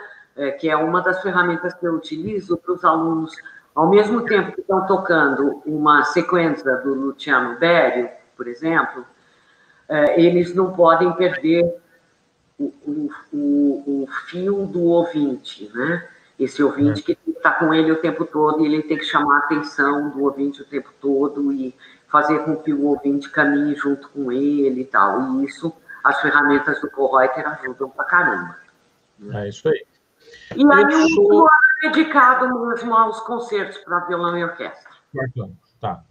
Quarto ano dedicado aos concertos para violão e orquestra, era nesse período que o pessoal fica doido, desesperado. Quando eu, quando eu entrei para ajudar no curso como professor substituto, porque a história foi a seguinte, o Giacomo Bartoloni, ele se aposentou em 2013. E, e, aí eles precisavam de um professor que segurasse as pontas lá até sair um concurso para professor efetivo. E o, é, que até hoje, até hoje, enfim, é uma, essa é uma história para a gente conversar no final da live, né? Mas, assim, a, a questão toda lá foi que eu peguei os alunos, acho que foi do primeiro ano, do terceiro, e você pegava os alunos do segundo ano, e no quarto a pessoa escolhia meio com quem que ela queria. Porque depois de um curso tão louco desse, a pessoa já tinha uma maturidade, ela já foi tão chacoalhada de, de lá para cá, de um lado para o outro, né? que ela podia é, realmente escolher. Falar, não, vou fazer uma aula por semana com o Luciano, outra com a Gi, ou vou fazer o primeiro semestre com a Gi, depois eu passo para o Luciano, ou para o professor. Mas olha, Luciano, isso mesmo antes de você, com você foi muito, é, foi também muito gostoso dividir isso, compartilhar, mas já com o Giacomo, Era assim também. praticamente todas as aulas de violão eram abertas para todos os alunos, sempre. Então, eu estava dando aula de barroco no segundo ano, e tinha aluno de primeiro, terceiro ano assistindo, quarto ano. Logicamente que a classe de segundo ano estar lá. Ah, e outra coisa interessante é que eu sempre trabalhei turmas de violão. Porque quando você constrói um caminho né, da performance, é muito interessante ter uma visão crítica. Todos os seus colegas estarão construindo esse caminho, cada um construindo o seu caminho a partir de referenciais teóricos comuns, né? que é o que eu construo, é, é, que eu vou trabalhando com esses alunos e discutindo. E isso vai criando uma visão crítica do repertório muito interessante. Então, Sim. é fascinante que, é, enquanto um aluno toca a suíte que ele escolheu de baixo, o resto da classe está observando o caminho que ele fez, as escolhas que ele fez, e é. ao terminar a execução, todo mundo comenta e todo mundo critica. E isso vai gerando uma formação crítica do performance. Né? Sim. Que é isso, esse era meu sonho, era uh, formar artistas singulares, artistas que pensassem por si. Né? É, eu gosto muito dessa ideia. Assim, isso é uma coisa que, que me que ressoa na minha formação do, do conservatório. A minha professora, Graça Lima, eu acho que você conheceu ela, não sei se você vai se lembrar. Ela, ela lembra muito de você. Ela fala assim, a Gisela, Gisela era uma pessoa, quando ela pegava o violão, o negócio dela era o seguinte, vocês vão me ouvir. Né? Ela, tinha, ela, ela lembra muito da sua eloquência retórica no violão. Né? E, e, e, o esquema de aula dela já no conservatório era meio por aí mesmo. As aulas eram sempre abertas. Eu lembro de sempre ter, de sempre ter gente nas minhas aulas de violão e lembro de assistir a aulas de violão também. Então era uma coisa assim, hoje quando o pessoal fala de aula coletiva, né? A aula coletiva ela já é um, um paradigma que a gente exerce, porque se, se, a gente pensa na universidade pública, necessariamente as aulas têm que ser abertas para a coletividade, não só para os alunos, mas também para todo mundo que queira assistir. Eu era muito comum ter aluno de piano, exatamente porque eu tratava de musicologia, de gestalt, etc era comum, eu, eu já tive aluno de regência, aluno de piano assistindo minhas aulas. É, minhas é. aulas sempre foram abertas para todos os alunos. Agora, é muito mais producente você ter seis, sete alunos, uh, cinco, seis, vai, também não vou chutar tão alto assim. É porque para dar tempo de ouvir todo mundo, não dá para ter aluno demais numa turma, né? Claro. Turma claro. de duas, três horas, não, não dá para ultrapassar muito isso dentro da universidade. Então, é, na verdade, até poderia ter muito mais alunos vindo, né, como tinha de fato. Mas, para dar conta de, de, ouvir e discutir com cada um deles, as turmas não podiam ser excessivamente grandes. É. Mas é, é, é muito mais producente quando você toca, é criticado, e depois senta e ouve seu colega tocar e critica seu colega, e a coisa funciona muito melhor. É, a, a do conhecimento é muito maior. Sem, sem, contar que isso daí já é, uma, já é, de certo modo, uma apresentação pública, né? Quer dizer, cada aula se torna uma apresentação, então os alunos não têm problema de tocar em público, porque eles tocam em público toda semana. É uma formação complementar, inclusive. Exatamente, você acaba treinando o aluno, né? Para... É, treinando ele para tocar em público. Olha lá.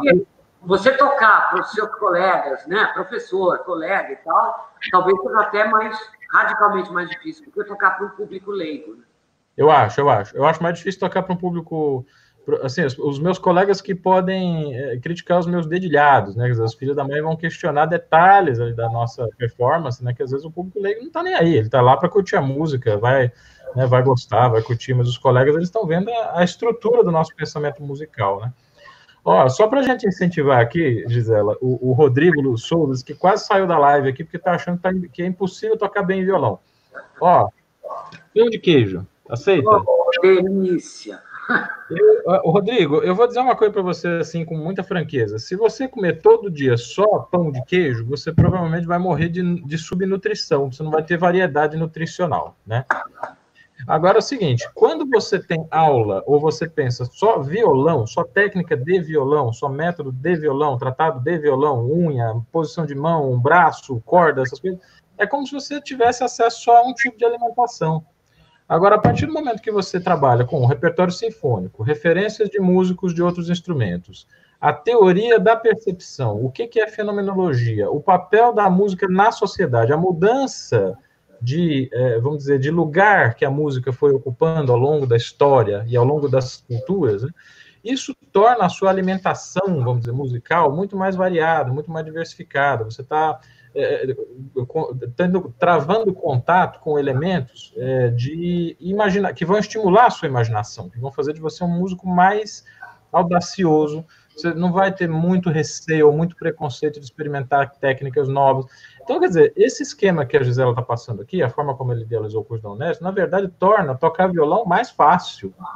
É o contrário do que você está pensando. É mais interessante, é mais gostoso, é mais criativo, é mais bacana você pensar no violão como um elemento de um contexto. Não sei se você diria isso, Gisela, é, é assim que eu vejo, pelo menos, o curso que você imaginou. Totalmente. É, o Kohreuter dizia que a música é o texto musical e que o nosso trabalho é colocar esse texto em um contexto. Exatamente. Exatamente. Oi, Cris! Saudade, Cris! É outra que já tem um filho enorme, eu não conheci ainda. É, você vai ter que fazer um tour aí para conhecer esses bebês que você não está visitando. Pô, não vejo a hora de acabar essa quarentena.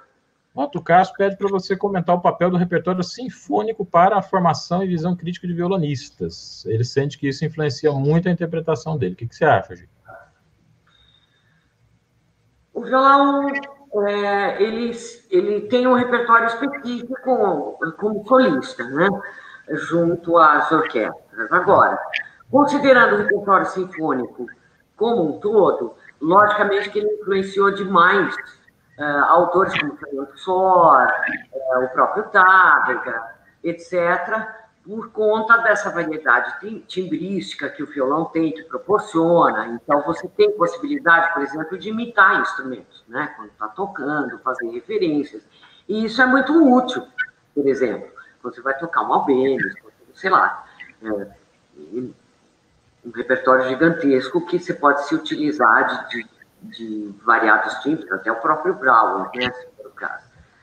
Então, logicamente, o repertório sinfônico ele já influenciou o violão na medida em que os autores para violão é, eram influenciados né, pelas orquestras e pelo que se escrevia naquela época. Estava no ouvido o tratado do Philip a parte que ensina a copiar instrumentos de orquestra, imitar o som dos instrumentos da orquestra. Quer dizer, é um cara que tinha sons na cabeça, tinha imaginação. E fora isso, o violão, ele é um instrumento musical. E a gente tem que estudar música. Sim. Então, a gente tem que estudar tudo. Parece uma coisa óbvia, né? De falar. É. Mas é não, é verdade. Falando, é, parece estranho, mas não é, não porque é, eu mesma, quando menina, eu, eu era louca pelo violão. Eu, eu não via a hora de chegar da escola para pegar no meu violão e ficava com ele até a hora de dormir. Era ruim me pôr para dormir. Eu não queria largar do violão. E eu só queria saber do violão. Então, lógico que. E isso vai deixando você meio ignorante, não é? é porque você tem o violão como um objeto fim.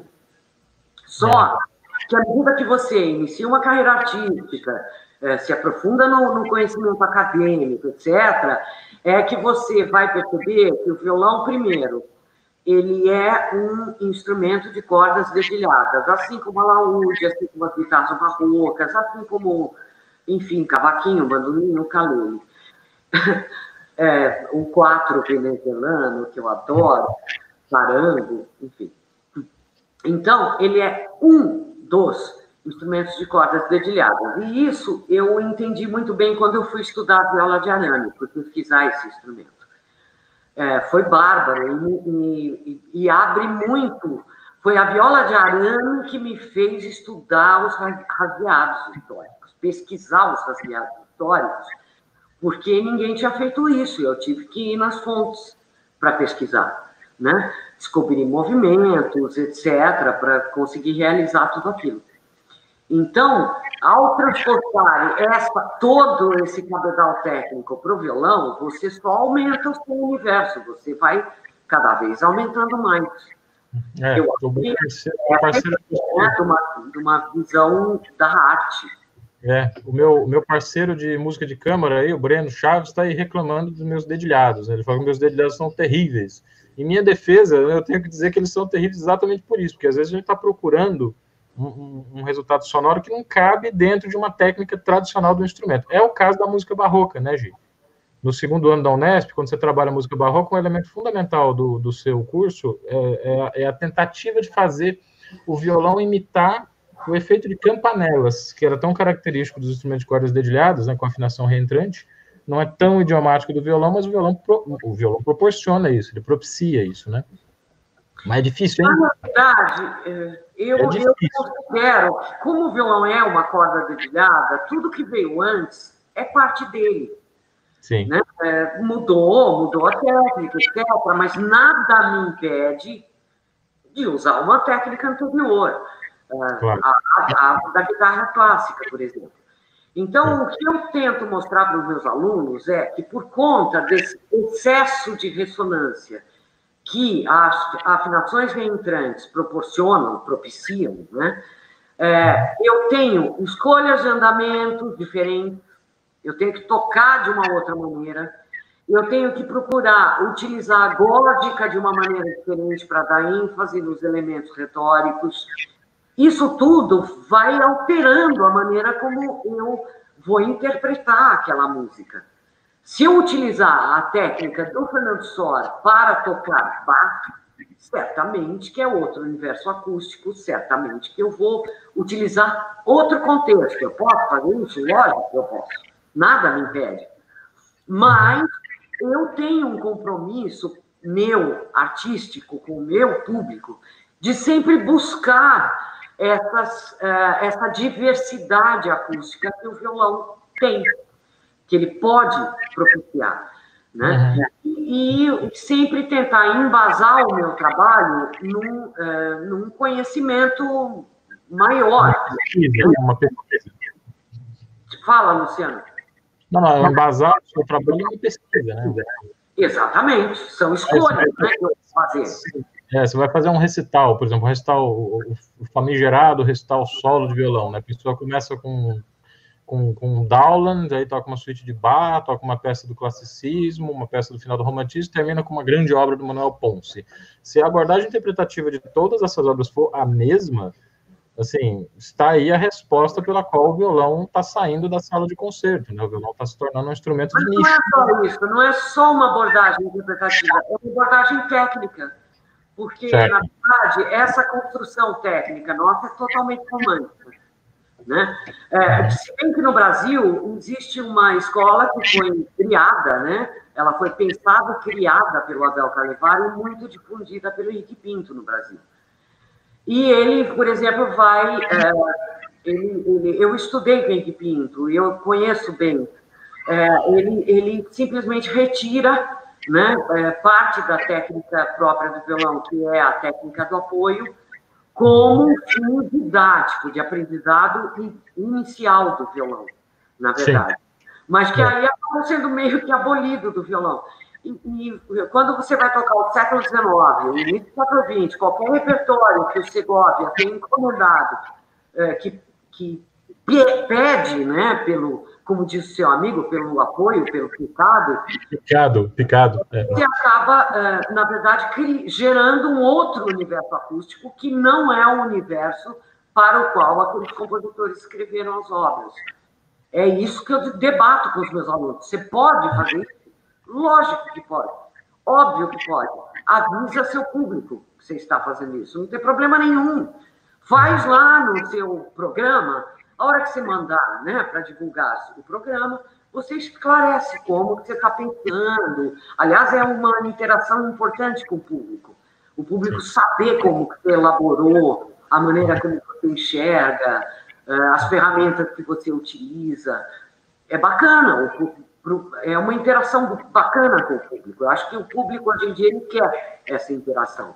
É, porque o público, hoje as informações estão tão difundidas, né, que eu acho que todo mundo já ouviu falar, por exemplo, aqui, ó, Wagner Tiburtino está insistindo no, no, em dois tipos de, na sua experiência como rasgueados, né, como se define principalmente diferencia os ornamentos repico e trilo, né, quer dizer, as pessoas podem digitar isso no Google e ter uma resposta superficial, minimamente satisfatória para o nível da curiosidade, né, vamos dizer assim. Por isso que eles estão aqui perguntando para você, porque eles sabem que você é especialista nesses assuntos, eles querem uma resposta embasada, querem uma resposta mais profunda. Mas eu acho que o público em geral ele tem condição de ir atrás de, de, de, dessa parte mais superficial, essas camadas mais superficiais de informação. Eu acho que é um dever dos instrumentistas que vão, que têm a oportunidade de se apresentar em público, abrir as pesquisas deles para a plateia, né? dizer, olha, pesquisa tal, tal coisa, tal intérprete, tal teoria, tal pesquisa.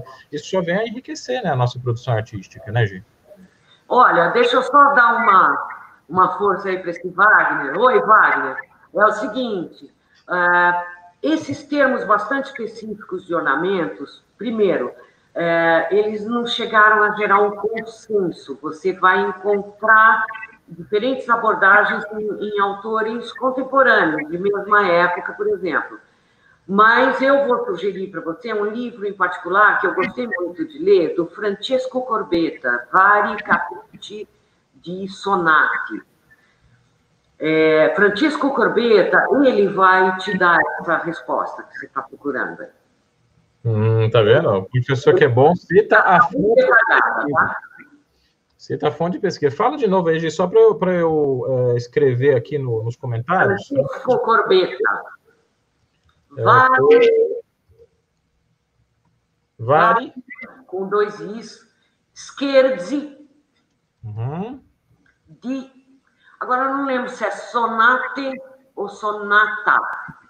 Mas vai no IMSLP, o que você acha? Você baixa. Sonata ou sonate. Pronto, tá aí. Francisco Corpeta. Vários né? de sonata, acho que é. O Thomas pergunta qual é a afinação do alaúde renascentista. Eu acho que ele comprou um alaúde para o filho dele aprender a, a, a tocar. Alaúde renascentista, do grave para o agudo. Sol, dó, fá, lá, ré, sol. Do agudo para o grave. Sempre, senão me sol, ré, sol, ré, lá, fá, dó, sol. Sol, ré, lá, fá, dó, sol. É. O alaúde renascentista é, se ela tiver oito ordens, a partir desse sol grave, você vai ter diatônico, né? Fá, Mi. Era mais comum a laúde ter sete cordas na Renascença, não era? Tinha de seis, mas era bem. Hã? Ordens, cordas duplas. Ordens. Isso, isso, ordens. É isso aí. Hum, olha lá. O do Dowland tinha oito e depois ele mandou, ele quando conheceu Catini, se não me engano, ele mandou fazer um de dez. Uhum. Até a gente chegar no alaúde de 13 ordens, né, do, do, do bar, né, que bar e Vaz utilizavam alaúde de 13 ordens. Não, mas antes disso, no início do 17, os alaúdes tiveram até 18 ordens, né? Você tinha, é. chamava arquilhuto por isso. É.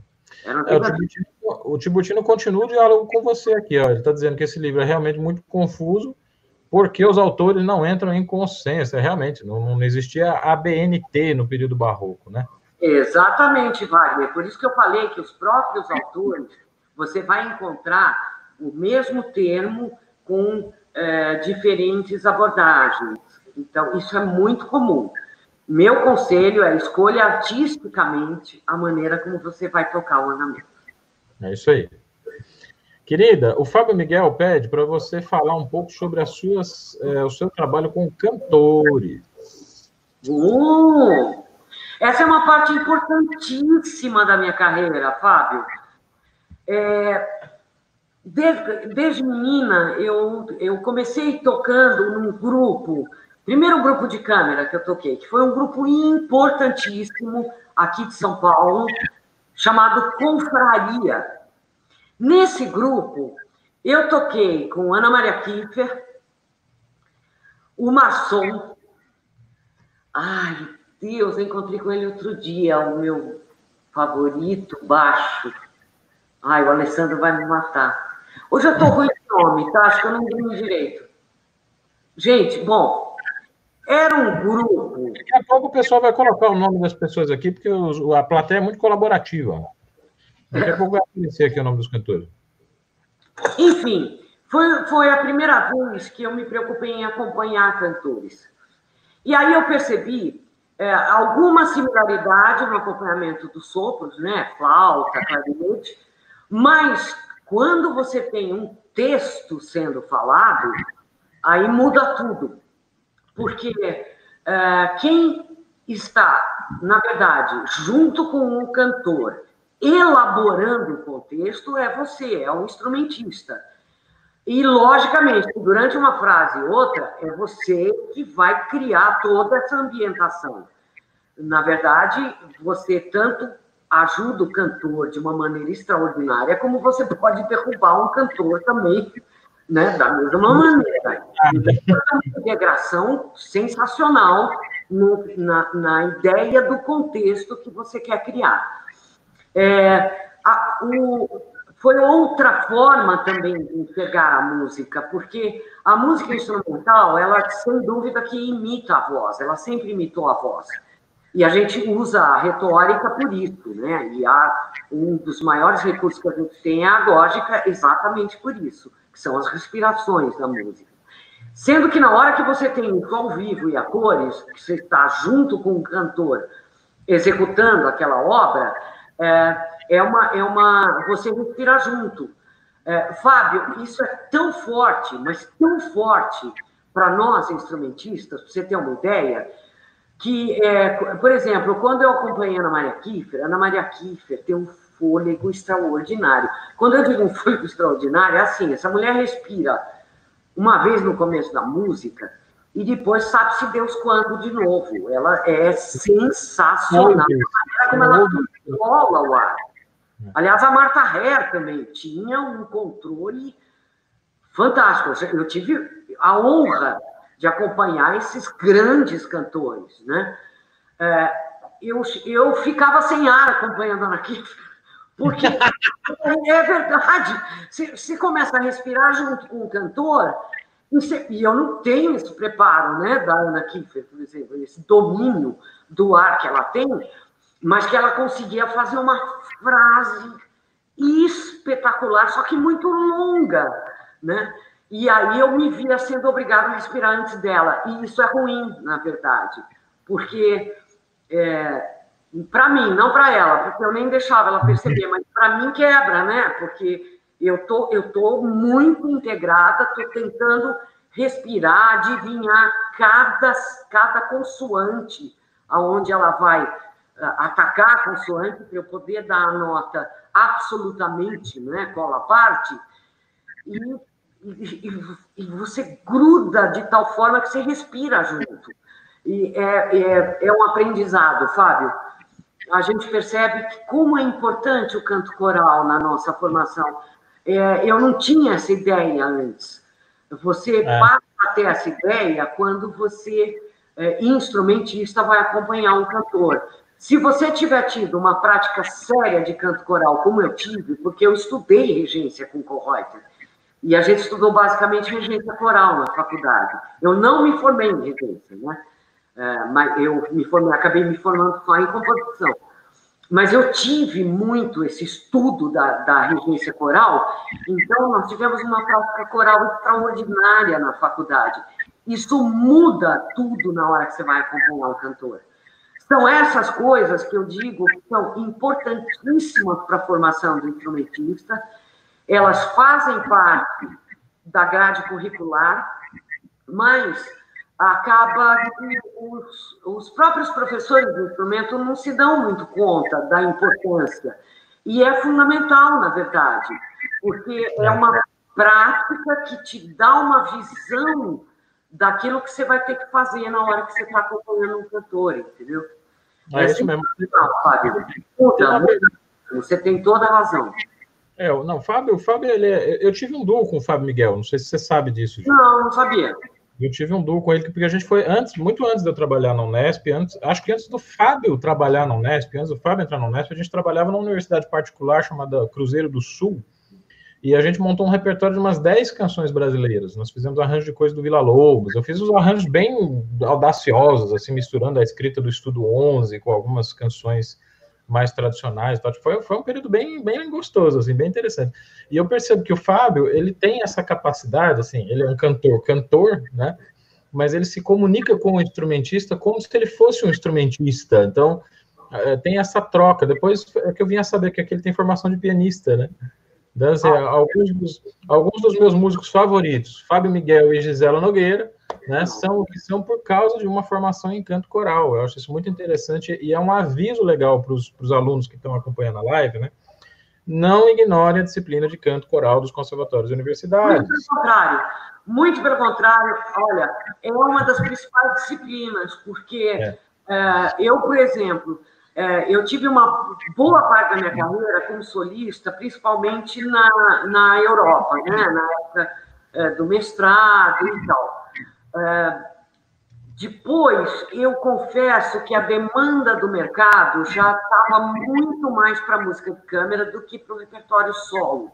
Então, eu dediquei uma enorme parte da minha carreira na música de câmera.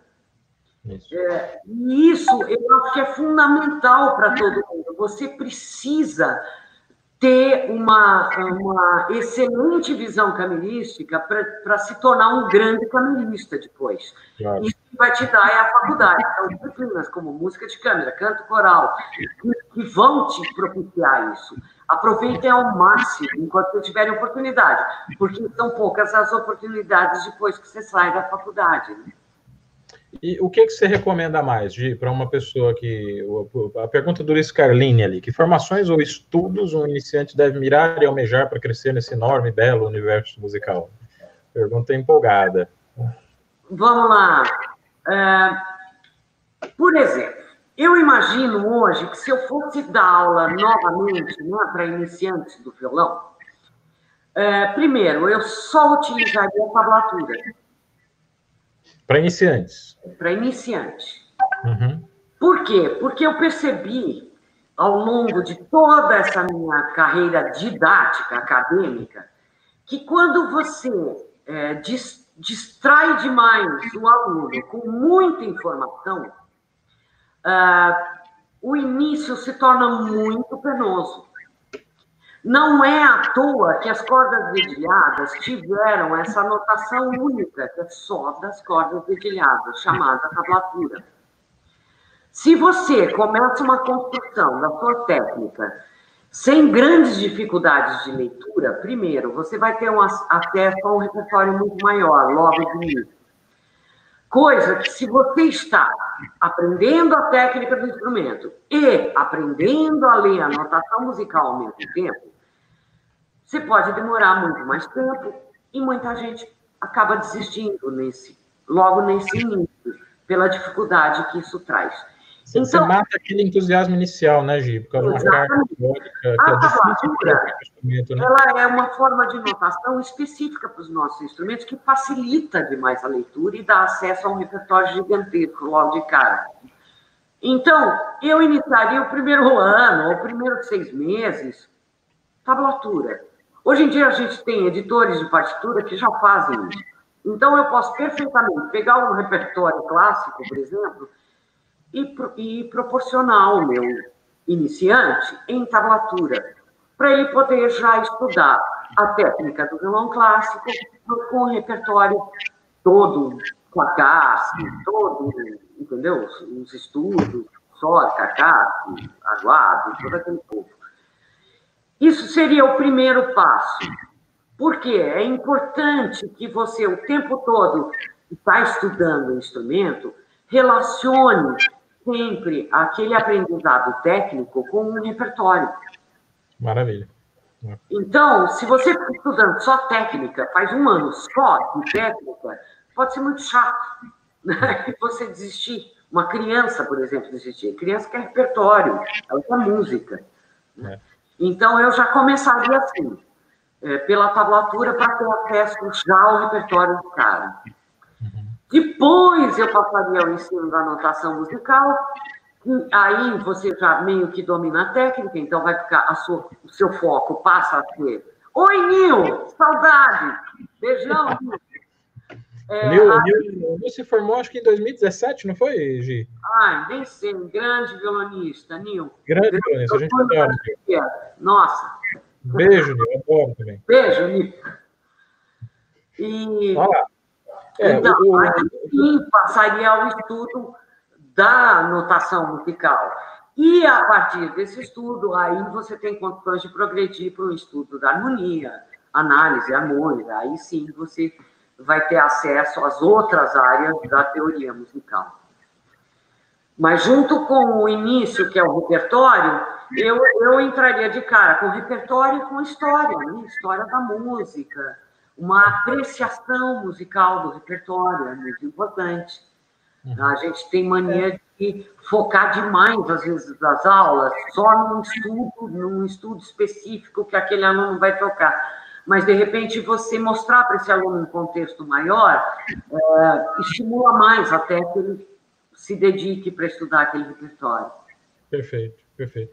É a música, por isso que eu comecei a live hoje, perguntando do seu background, vamos dizer, cultural, né? Assim, o que, que você escutava, porque às vezes os professores de violão, eles se debatem com algumas dificuldades no ensino que são muito difíceis de, de contornar, e a gente perde muito tempo tentando contornar essas dificuldades na abordagem técnica. E às vezes não é técnica, às vezes é, é, é musical. Às vezes, se um aluno escuta uma sinfonia de Beethoven, escuta um quarteto do Haydn, ou se ele ouve uma roda de samba, sabe? se ele escuta uma música do Geraldo Filme, uma coisa assim, ele vai perceber alguns elementos musicais que a gente levaria muitos meses para resolver pela abordagem técnica. Né? Então, assim, o conteúdo musical, nutrir o conteúdo musical desses estudantes é interessante.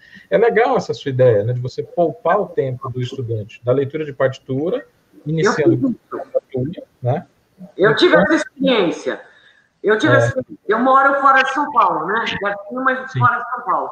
E tinha um verdureiro na estrada que chega aqui da Raposo Tavares, sai da Raposo Tavares, chega aqui no meu condomínio. E esse verdureiro, ele, ele que cultivava, eu gosto muito de incentivar né, o comércio local e tal. Eu parava lá, comprava minhas verduras, banana e tal. É.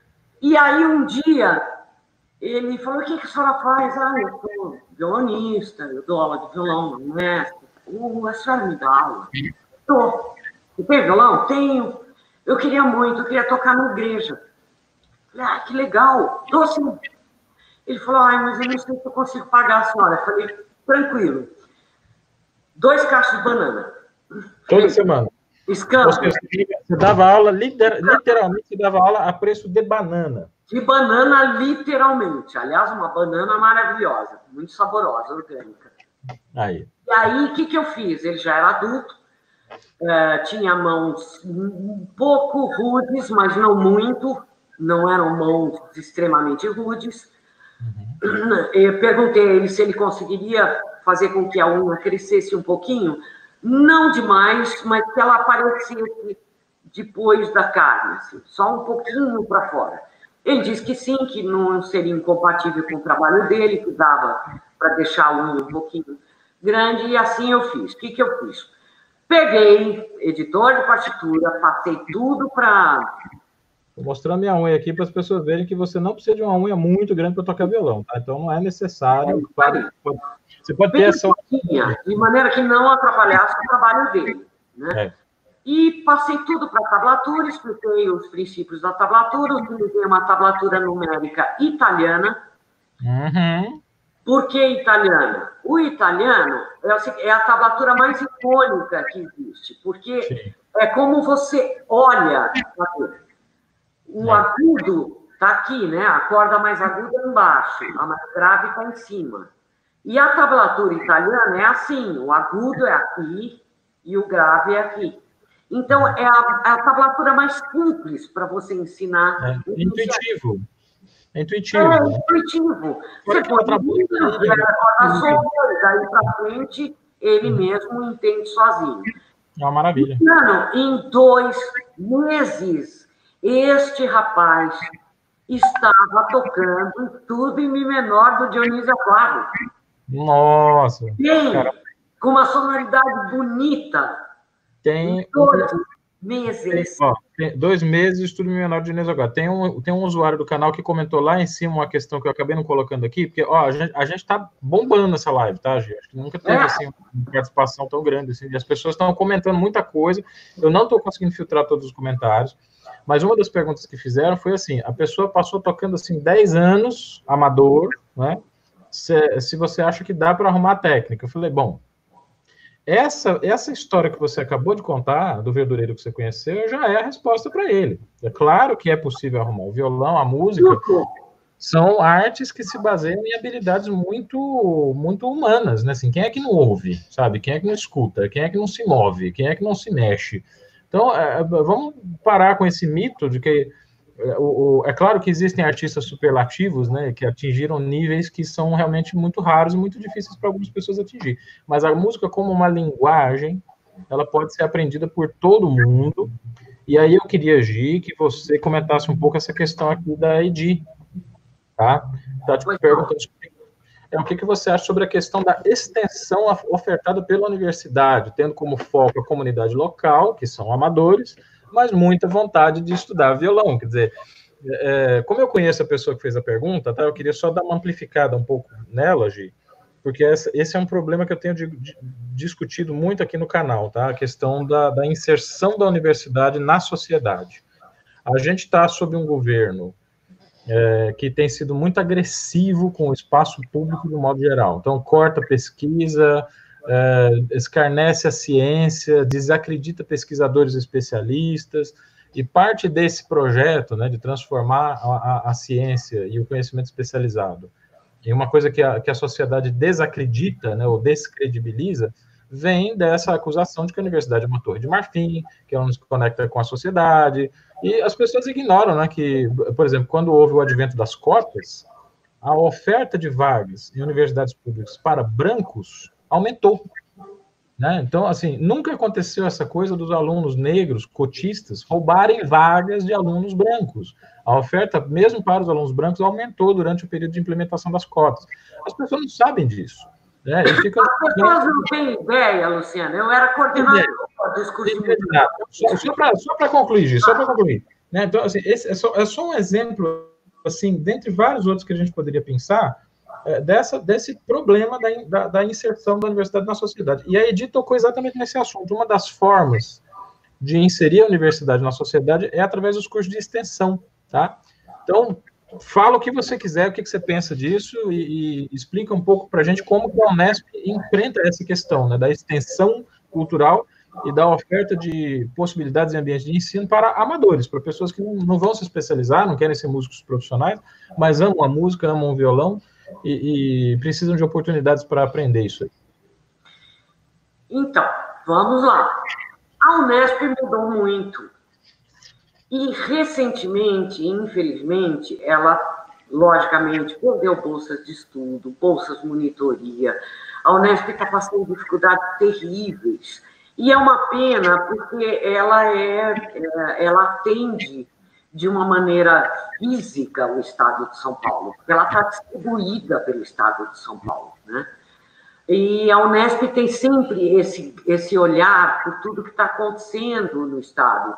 Então, é, sempre eu tive como uma grande referência, por exemplo, o Conservatório de Tatuí. E existe um link muito grande entre o nosso trabalho, tanto da USP quanto da Unesp, e o Conservatório de Tatuí, por uma razão muito simples eles formam de maneira brilhante, eles formam brilhantemente os alunos lá. Verdade, tem grandes professores lá em Tatuí, né? Grande público que vem de lá, enorme hum. público que vem de lá. A, a Unesp, ela, ela se dedica através de nós, professores, e dos nossos projetos de extensão, a uma grande difusão é, cultural e musical. Então, lógico, a gente participa de tudo que você possa imaginar. Os alunos participam de tudo que é concurso, dão concerto em tudo que é canto, dão aulas, etc. Mas a gente tem projetos oficiais de extensão. Nós já tivemos, por exemplo, projetos de alunos justamente que davam aula é, para a comunidade unespiana, principalmente, mas, enfim, é, eu tive um projeto que era até numa igreja católica, acho que no Jabaquara, se não me engano, que os alunos tinham uma bolsa para dar aula lá na igreja, formando é, alunos, é, classes de alunos iniciantes numa igreja, no Jabaquara. Acho que foi um projeto curto, durou uns dois anos só. Mas a gente procura o tempo todo, onde há vontade, a gente procura oferecer. Né? Onde há demanda, a gente tenta oferecer sempre. E, em primeiro lugar, eu acho que cabe colocar essa ideia de você oferecer sempre aulas de maneira não individuais, porque esse conhecimento inicial ele também pode ser repassado para uma turma de alunos. Ele não precisa ser individual. Todos os alunos terão as mesmas dificuldades num, num primeiro momento. Então, todo esse percurso, há momentos em que sim, um aluno apresenta uma dificuldade específica, é bacana ele ter uma aula individual, vamos discutir, tentar resolver aquilo. Mas o, o todo, o grosso desse conhecimento técnico, acadêmico, ele pode ser transmitido coletivamente. Eu conheci o trabalho do Manzioni em Santos, que eu admirava muito. Ah, ele levou aquilo ao extremo, porque ele tinha, ele tinha classes gigantescas, mas de uma maneira que ele democratizou o violão como eu nunca vi em lugar nenhum. Talvez o Suzuki no Japão, não sei. Mas aqui no Brasil eu não tinha visto ainda.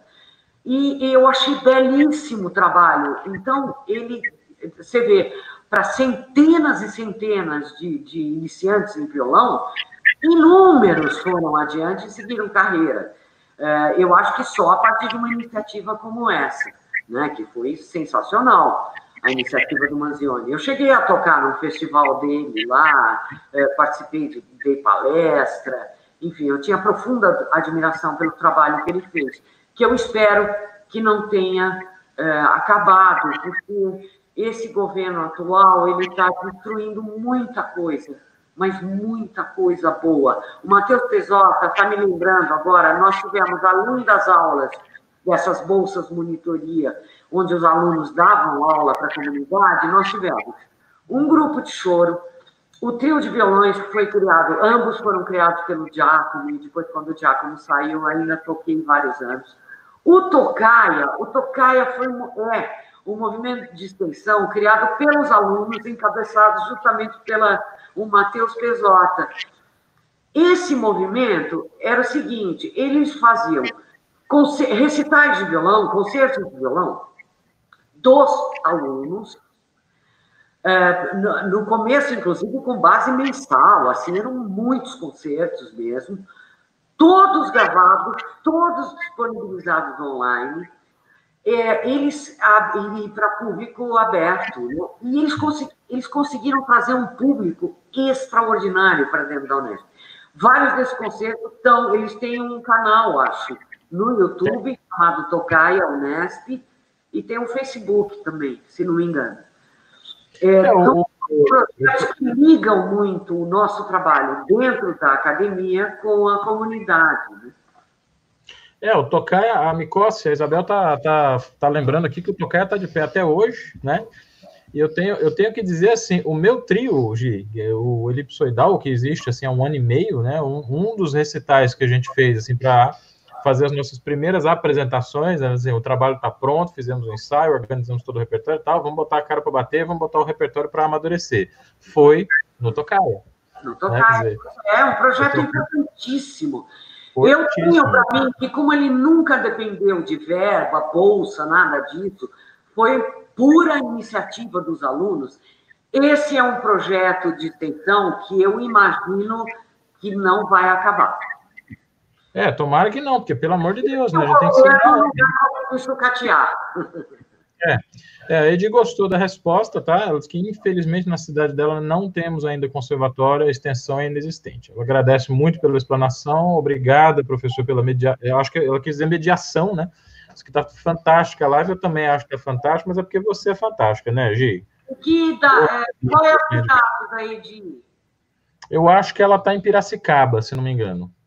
Tem um conservatório maravilhoso, não é?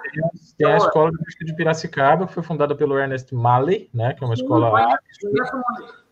É, mas eu acho que o, o, Mas eu não sei se tem, se tem no contexto da Unesp. Eu acho que o, o único lugar em que a Unesp tem Instituto de Artes e ensina música é em São Paulo mesmo, né? Esse curso não, está Veja, a, o Instituto de Artes da Unesp é em São Paulo. É em São Paulo. O que acontece é que meu Deus, eu nem sei dizer de quantas cidades eu tenho alunos. Está muito espalhado. Mentira aqui, ó, mentira. Eu tô falando, mas aí é de. Olha que beleza, hein? Maceió. Adoro sua cidade, Edi. Amo, de paixão, Maceió. Tenho um carinho enorme. Maceió Alagoas. Já não tinha um aluno lá no, na Unesp hoje? O, não, o é. Circo, não, ele está em Aracaju, não é? Hã? Aracaju, né?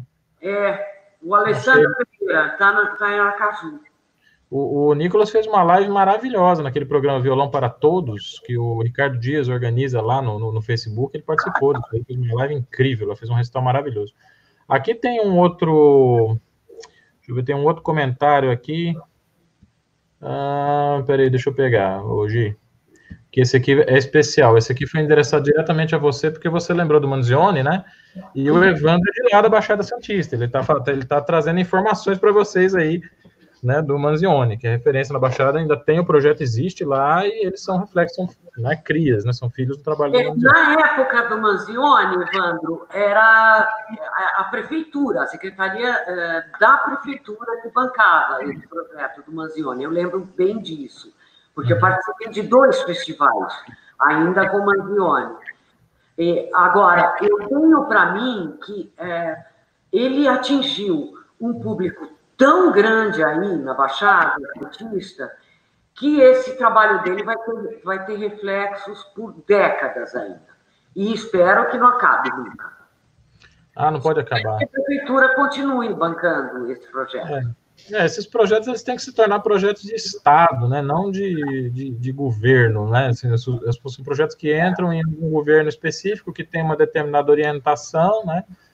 e desaparecem quando entra um governo que. Aquela famosa alternância de poder, né, Gi? O é. pessoal fala, mas a gente tem que fazer alternância de poder. Falo, se for para fazer alternância de poder, é beleza, mas assim entre. Isso, para mim é igual você alternar o casamento, né? Você tem aquele ex que te batia, que brigava com você, que te enchia o saco, era ruim, aí você alterna com um outro namorado que, que te trata bem, que te incentiva na vida, né? Que te, que te ajuda a crescer tal. Você vai ficar alternando entre esses dois, esses dois relacionamentos? Eu acho que não, né? Se for para alternar, você tem que ter um critério mínimo de bem-estar, né? Então, acho que no, no, caso da política seria a mesma coisa, né? deveria poder decidir entre governos que promovem a bem-estar, o bem-estar né, das pessoas. Ali, ó, quem, quem, quem, começou a estudar com Manzioni, olha só a importância desses projetos de extensão. Olha, estou falando, são projetos que não podem acabar. E o Manzioni formou muita gente boa, muita gente bacana. É, e eu queria saber, Maria, se você está replicando esse projeto, você tem estudantes aí que estão conseguindo fazer é, esse tipo de abordagem, né, de iniciação ao violão coletivo, aí você está no Rio, né, Maria? A live, a live aqui, para você ver, o pessoal que participa da live é tão importante que o, o, os entrevistados fazem perguntas para o público, né? Então, assim, a Maria está no Rio de Janeiro, Maria, de, Maria tá no Rio de Janeiro, ela deve falar alguma coisa para a gente daqui a pouco, tá? tá? Enquanto isso, aqui mais informação do Evandro. Santos, Praia Grande, Mongaguá mantém os projetos nas prefeituras. Benza a Deus, muito bom, show de bola. Muito feliz de saber. É importante. Hoje, uma outra pergunta que eu, que eu pensei daqui, tá difícil. O meu trabalho tá difícil, viu? Eu, eu, eu chamei você para essa live aqui só para me dar trabalho, porque realmente está muito complicado Boa, fazer, fazer as perguntas, tá? A galera tá participando. A minha muito. agenda de quarentena, nossa, tô ocupadíssima. Então, Maravilha, né? É, Ivá Conte, professor Isela, parece que os conservatórios só se interessam em formar concertistas profissionais. Isso é verdade ou falta recurso para dar mais acesso? Eu posso só é, é, estender um pouco a pergunta falando da minha experiência trabalhando no projeto Guri, tá? Projeto Guri Santa Marcelina, que é um projeto do Estado que foi se tornando. Eu não, eu, não é que eu queira falar mal do projeto Guri, pelo amor de Deus, não me entenda errado, tá? É um projeto importante, é um projeto de formação de base, ele está presente nas periferias, mas ele tem essa estrutura de grade fechadinha, separada por idade. Então, se você tem oito anos e não toca um determinado repertório, você não pode entrar no primeiro ano, você tem que entrar direto no segundo, e o professor tem que se virar para fazer aquele aluno acompanhar a turma, mesmo que seja um iniciante de oito anos de idade, né? E a EMESP, acho, também passou por uma reestruturação curricular que segue esse princípio, né, que você só entra no conservatório se tiver muito pouca idade. Como é que você vê isso, Gi, essa questão do conservatório que parece visar uma formação de longo prazo para começar muito cedo para formar concertista profissional? Bom, agora nós estamos entrando numa área muito interessante. Eu penso bastante diferente da maioria dos meus colegas. Um, a arte é democrática e tem que ser democrática. Então, se alguém com 62 anos de idade quiser, se aposentou e quer começar a estudar, ele tem todo o direito do mundo e tem que ter todo o acesso, na minha modesta opinião. Por quê? Porque a arte não tem idade, não me interessa se esse cara vai seguir carreira, não estou nem aí o que, que ele vai fazer com a arte, mas se ele quer estudar, eu tenho obrigação de disponibilizar isso para ele. Eu estou falando eu hoje como eh, professora da Unesp, que eu fui mais da metade da minha vida. Então eu falo muito em nome de um órgão do Estado, né, de São Paulo. Eu acho que é democrático e assim tem que ser. Eu, não concordo, eu não concordo pouco com você, Gi. não, né? Então, só para começar a conversa, não tem idade. Não poderia ter idade, ainda mais se é público. Sim. Ah, o que há são impossibilidades. É, por exemplo, eu, o Estado só pode pagar X professores.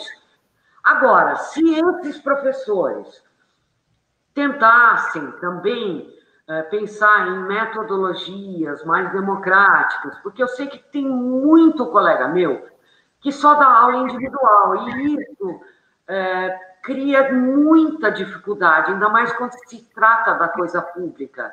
Né? Quando eu tento democratizar, eu tenho que começar a pensar em ferramentas para fazer isso. Né? Então, por exemplo, eu democratizei todas as minhas aulas de violão. Qualquer aluno da Unesco era livre para entrar e assistir minhas aulas. É assim que eu entendo. Aula de porta, aula de porta aberta, né? Aquela aula assim. Exatamente.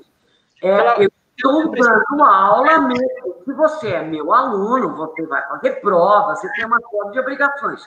Mas se você não está matriculado na minha disciplina, assista, fique à vontade. Conhecimento, a gente não pode determinar quem vai ter, quem não vai ter. Todo mundo tem o direito. O conhecimento é livre e tem que ser assim.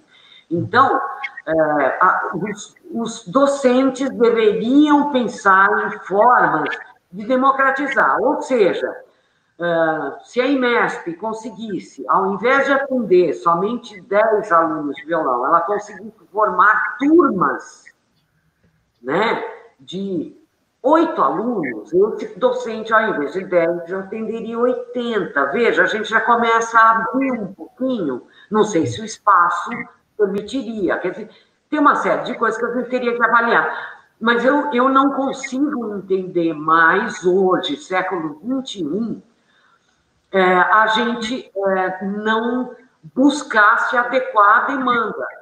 Né? A universidade, quando a gente entra para uma universidade, o próprio nome diz universidade. A gente tem que pensar em maneiras de atender as demandas. É. E uma delas, eu entendo que é essa. Nós vivemos num país, pelo menos assim eu entendia, democrático. Desculpa. Não é, vamos. É, pelo amor de Deus. Na, democracia. democracia falando de política. A democracia é uma vaga lembrança que nós temos, né? Uma é, coisa assim. Então, é, democracia, democracia é isso, é essa consciência cidadã. Eu estou sendo paga pelo Estado e eu tenho que atender a, a comunidade, eu tenho que dar respostas à sociedade. Então, se eu não puder promover diretamente, eu estou promovendo através dos meus alunos.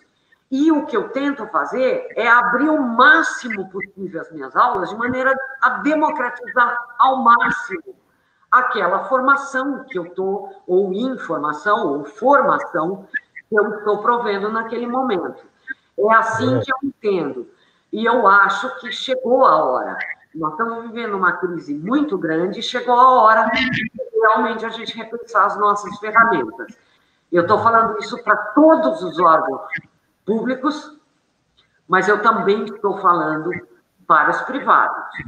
Se você cobra de uma aula particular, isso já impossibilita que muita gente possa fazer aquela aula.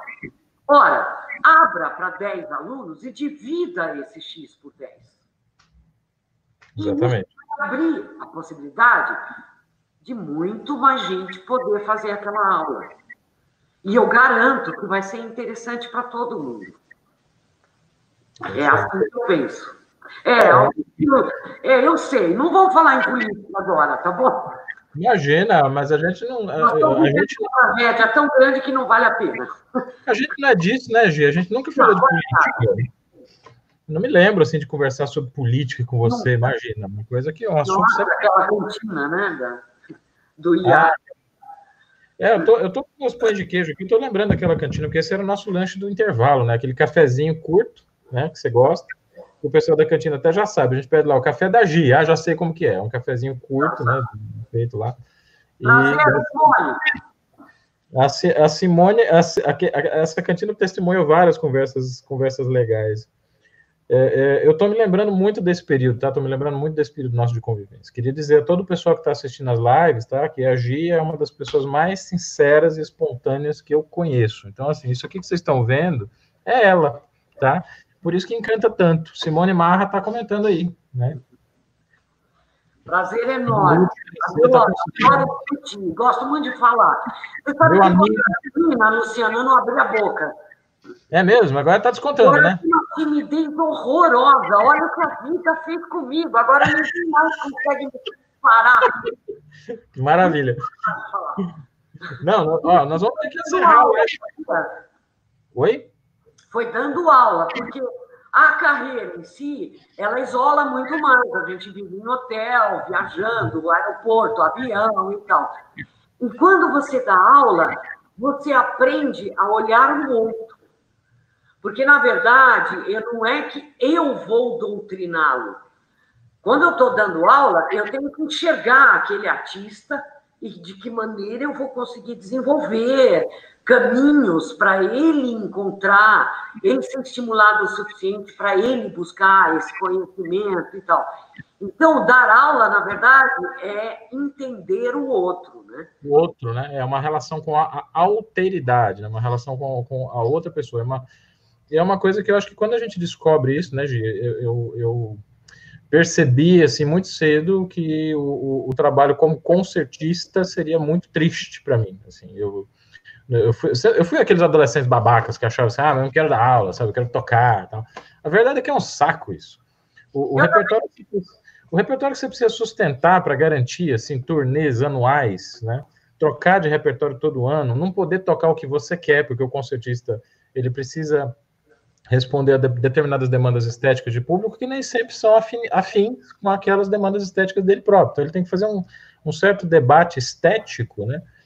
É que né, eu não, não sei assim, como, é, como é que seria esse jogo. Então, assim, o, o, o, as aulas, elas colocam a gente em contato com o conteúdo musical de uma outra maneira, em diálogo, com participação, uma participação de uma outra pessoa, de uma outra mentalidade. Não é chato, né? Primeiro que você dê aula da mesma matéria a vida inteira, cada, cada estudante vai te propor uma vivência diferente com aquele conteúdo. Você não morre de tédio. Luciano, que é, uma das coisas que essa quarentena me fez perceber é a falta que faz. Esses encontros semanais com alunos é, é fundamental. É, parece que você é um aprendizado constante que eu não quero perder jamais, porque é, isso faz bem para todo mundo, para o aluno, mas faz muito bem para a gente também. É, né? É muito bom tocar. Meu Deus, eu amo tocar. Adoro e quero. Se, se o reumatismo. Só vou parar quando o reumatismo não me deixar mais. Mas enquanto der, eu vou embora. Olha lá, o Danilo Verano, Danilo Verano é meu colega de conservatório, a gente estudou ah, junto. A gente regula mais ou menos com a idade. Pergunta antes, eu esqueci o nome da pessoa, antes do Danilo. Não, esse aqui a gente pode falar até em coro, gente. Sim, sim, é possível. Rodrigo, eu já tenho, desde o final do ano passado, essa vontade de montar um canal só para isso. Então, é, eu talvez eu faça uma proposta para o Luciano aqui e para vários outros colegas meus que eu admiro muito. Eu tenho o Paulo Martelli, que eu quero dividir também, discutir coisas com ele. Eu tenho um outro Luciano que eu amo de paixão, que é meu filho também, o Luciano Souto, que é lá de Manaus, ele é professor lá em Manaus.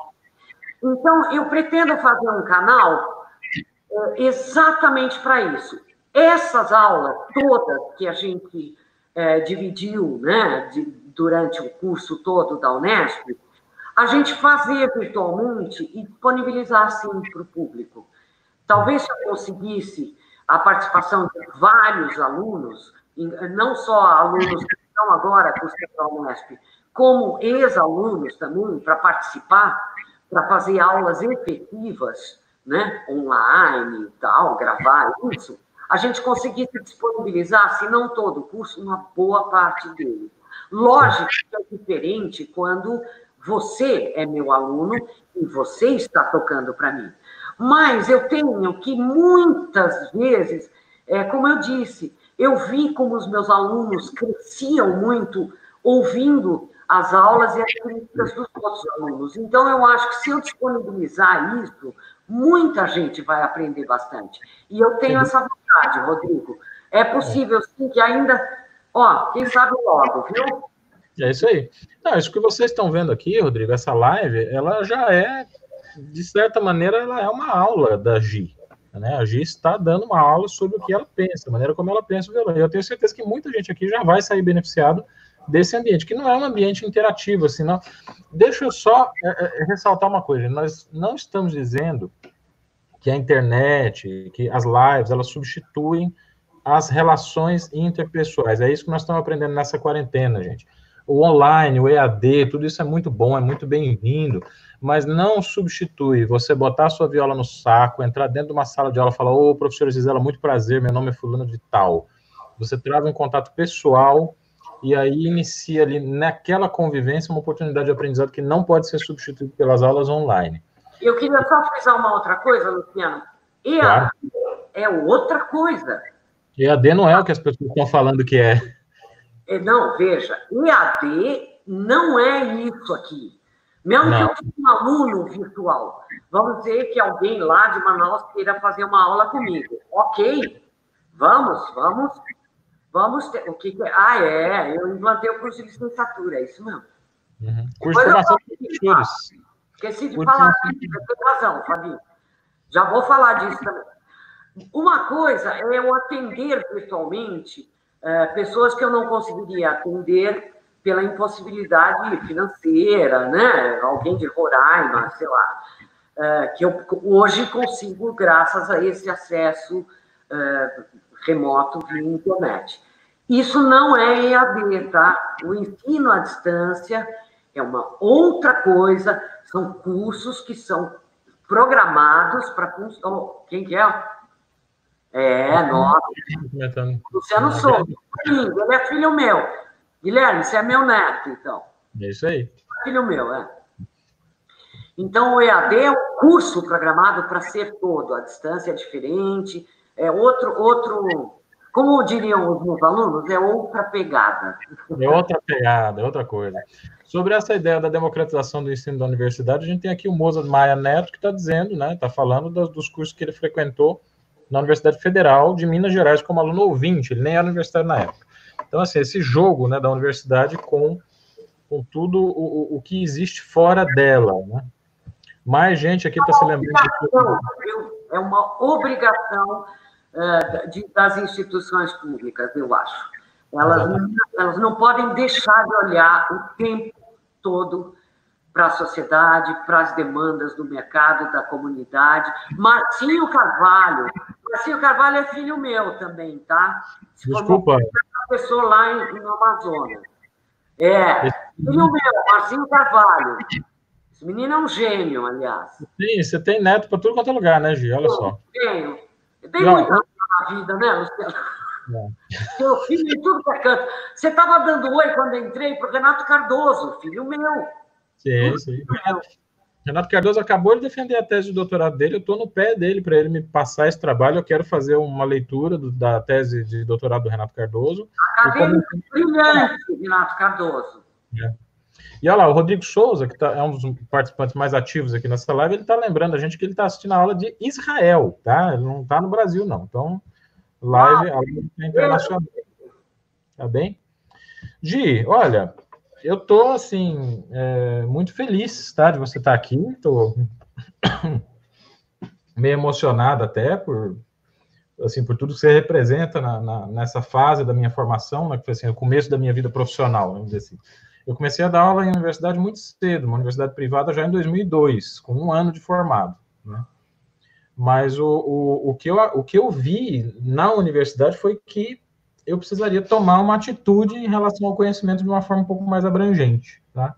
E foram aí uma, um, cerca de 10 anos de batendo a cabeça para lá e para cá e tentando conciliar a pesquisa teórica, a pesquisa acadêmica e a produção artística, até que eu encontrei você cheio de dúvidas. Eu tinha muitas dúvidas quando eu te encontrei, mas tinha também algumas coisas bem estruturadas em relação à minha metodologia de pesquisa de ensino.